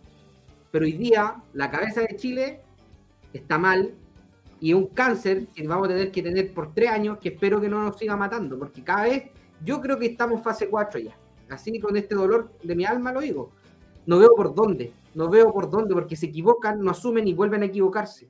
Y ya desde los socialistas, muchos socialistas, el interno lo digo, porque yo hablo con muchos políticos, no los quieren, weón. Los pendejos que se creen que se las saben todas, así les dicen, no los queremos. Bueno, pero viendo el punto de vista positivo, tenemos una tremenda oportunidad, ¿cierto? Para, para en algún minuto eh, tomar la vara y, y concretar las cosas, convertir. No, pero ¿sabes lo que pasa? Que sufre, eh, mira, estoy de acuerdo contigo, pero el sufrimiento que va a haber es muy fuerte. Ah, pues no, brutal. Van a el- Yo creo que hay- los gente- comentarios acá. ¿eh? Yo creo que la gente no necesita vivir esta terapia de shock demasiado fuerte o esta, te- Sí. esta terapia de shock No- no es demasiado grande. No, es justa. No es justo para que la gente se dé cuenta de que, bueno, es que yo, yo insisto, yo al principio era súper crítico y decía, no, ojalá que el presidente Boric no termine el mandato. ¿Sabes que sí? Que lo termine, que termine los cuatro años para que la gente se dé cuenta de que no puede volver a votar por gente como, como el presidente Boric o por gente del Frente Amplio. Eso, eso está claro. El tema es que esa terapia de shock es demasiado fuerte para la gente. Sí, es la agonía no, no, no. brutal. Es, un- es una agonía constante. Sí, ¿verdad? Lo- mira, si ya veníamos con problemas en la salud mental por la pandemia, por la, la cuestión esta de la constituyente, ahora con este gobierno mamarracho, te lo encargo el nivel de estrés de las, de las personas. Piensa que yo estoy acá en Estados Unidos y vivo estresado por lo que está pasando en Chile, pero de repente mi, mi señora me dice, ¿qué te pasa? Le digo, Chuta, mira, estoy preocupado por tal cosa. Sí, pero afortunadamente, todo- porque nos obligaron a venirnos para acá. ¿Cachai? Pero el estrés de Chile es demasiado fuerte. Y sabéis que a mí me emputece, a mí me emputece cuando le dicen, por ejemplo, ayer la señora Vivi se llama, no sé quién era, no me acuerdo el nombre, eh, le decía a Franco, eh, oye, los que están aquí en Chile casi pueden hablar. Oye, parece estuvo conmigo en TV en el año 2020. Oye, pero no, pero, pero ¿sabes cuál mi- mi- no me dejaron hablar. Lleváis dos años afuera, weón. Lleváis dos años, estáis más conectados. ¿Sabes hasta cuánto vale el kilo de pan en la población, weón? Hablamos Oye, todo el día. El hombre habla de la una de la mañana, weón, hasta las de, de- de las seis. Si es que no habla de Chile, weón. Hablo todo el día con él de Chile, weón. Hace dos años no más. está en Chile. Y tenemos Pregunta weón, todos los días en Chile y no tienen ni idea. Y pregúntale a esa aún- señora cuánto vale el pasaje micro. Pregúntale. Pero, pero espérate, esta señora, esta señora invitó y abrazó a que la ONU le escribieran la constitución y ella aprobaba una constitución de la ONU. ¿Y me viene a tachar a mí? ¿Y me viene a tachar a mí? No, No, po. ¿Sabes lo que pasa? Que su relato se le cae con dos vueltas al tornillo de pensar las cosas. Ellos, los de la, los de la prueba, estaban por uno, que la ONU le hiciera la pega. Dos, Ni siquiera, regalar lo, a Chile. ni, siquiera, y ni siquiera lo votaron en el pleno. Franco, y, y, y estuviste fuera en la pandemia. ¿Quién estuvo afuera de la casa en esos dos años, weón? Nadie, weón. Es que se dejen de joder, weón. Un año mí y me da lo tanto mismo, por Chile, se dejen de joder. No, Pedro, me da lo mismo, porque no se dan cuenta que quien está haciendo la embarrada en Chile no soy yo, es presidente Gabriel Boric. Y les duele ¿Qué? porque estáis sonando más fuerte que ellos. Les duele. A mí me da lo mismo, a mí me da lo mismo, porque acá yo no sueno. No pueden entender cómo saliste tercero, no lo pueden entender. Y, si- Y no si lo van a entender. No lo van a entender. No lo van a entender. Ya cabrón. Oye, estamos con los, eh, los, los alcaldes porque hay que cerrar. Es más tarde que la Chachu. Por favor, estimados. Se vienen novedades para candidato a alcalde por el PDG en Maipú. No puedo dar el nombre, pero se vienen varias novedades. Completamente de acuerdo con su, con su muestra. ¿eh? En Santiago, ¿sabes qué me gustaría a mí en Santiago? Sí, pero que que irse para acá. Pancho Orrego. Oh. Pancho Orrego. Si se viene para el PDG, lo sacamos alcalde, estoy seguro. Pancho Orrego. Pancho Yo puse- Orrego. Quise hacer, un- quise hacer una mención ahora por el tema de, eh, de Mauricio Soria en, la, en, en Iquique. ¿Por qué? Porque era lo que yo comentaba hace, hace un rato, que son como heredar cargos. Porque Jorge Soria, el papá de, de- del- Choro. alcalde, eh, hizo siete periodos de alcalde de Iquique. Claro. De- en 1970 a 1973, incluso antes, y ahora lo mismo. Entonces, eh, ir heredando eso ya no, no, no, no, cabe, no cabe en lo mismo. Los demás alcaldes que mencionemos dentro de lo que es la región metropolitana, estamos hablando Claudia Pizarro, eh, Iracy Hasler, Emilia Ríos, eh, Mauro Tamayo, Gonzalo Urán, Daniel Jadwe y Tomás Bodanovich, todos dejaron sus funciones, o se puede, uno, uno puede haber visto que, que dejaban en parte sus funciones de lado por hacer campaña para la prueba. Y ahí Exacto. están, y ahí están la- las gestiones y cómo han resultado las mismas eh, a través de todo este, de, de todo este tiempo. Lo de Iracy Harler en Santiago Centro es algo inaudito. Es algo terrible, terrible. Tú yo, vivo en Quinta, yo vivo en Quinta Normal, estoy a- vivo a tres cuadras de Santiago Centro, soy vecino del presidente Gabriel Boric. Yo te puedo decir que, la comuna de Santiago Centro está hecha mierda, no- porque no tiene otro nombre, no tiene otro apelativo, no tiene otro- eh, está hecha mierda. Tú vas para, vais para Plaza de Armas, es un asco, es un asco. Em, lo mismo en la región de Valparaíso, Jorge Charp es el, es el Yo único alcalde que tiene un urinario protegido por la UNESCO. Eso no puede ser, eso ya tiene que terminar y tiene que haber gente realmente seria al, al mando de estas comunas que son emblemáticas. Porque de- si nosotros queremos cambiar algo, mismo. claro, porque si nosotros queremos, queremos cambiar la política, cambiémosla de los- de- desde los territorios. Y en este caso, Oye, Matías, desde las comunas. Matías, y región de Valparaíso hay que sumar Quilpué, que es un copy-page del alcalde anterior, y la alcaldesa de Villa Alemana, que lo único que hace es pintar murales, también está la cagada. Entonces, Terrible. claramente, es también. como que se copian la idea, y la idea es destruir y dejar la escoba. Eso es como el- lo principal. Terrible. Las Oye. siete plagas están atacando a Chile. Ya, muchachos, se pasaron. Se Nos pasaron. el próximo Cuéntame, cuéntame. Cortito, que, que los invito al Ley de la Gente todos los lunes, miércoles y viernes. Y, profe Franco, un gusto verlo. ¿ya? Como siempre, estimado. Mati, Grande, Capitán Dibujo Don Pedro. Chao, muchas gracias. Síganme en Twitch. bien. Chao, chao. Chao, gente.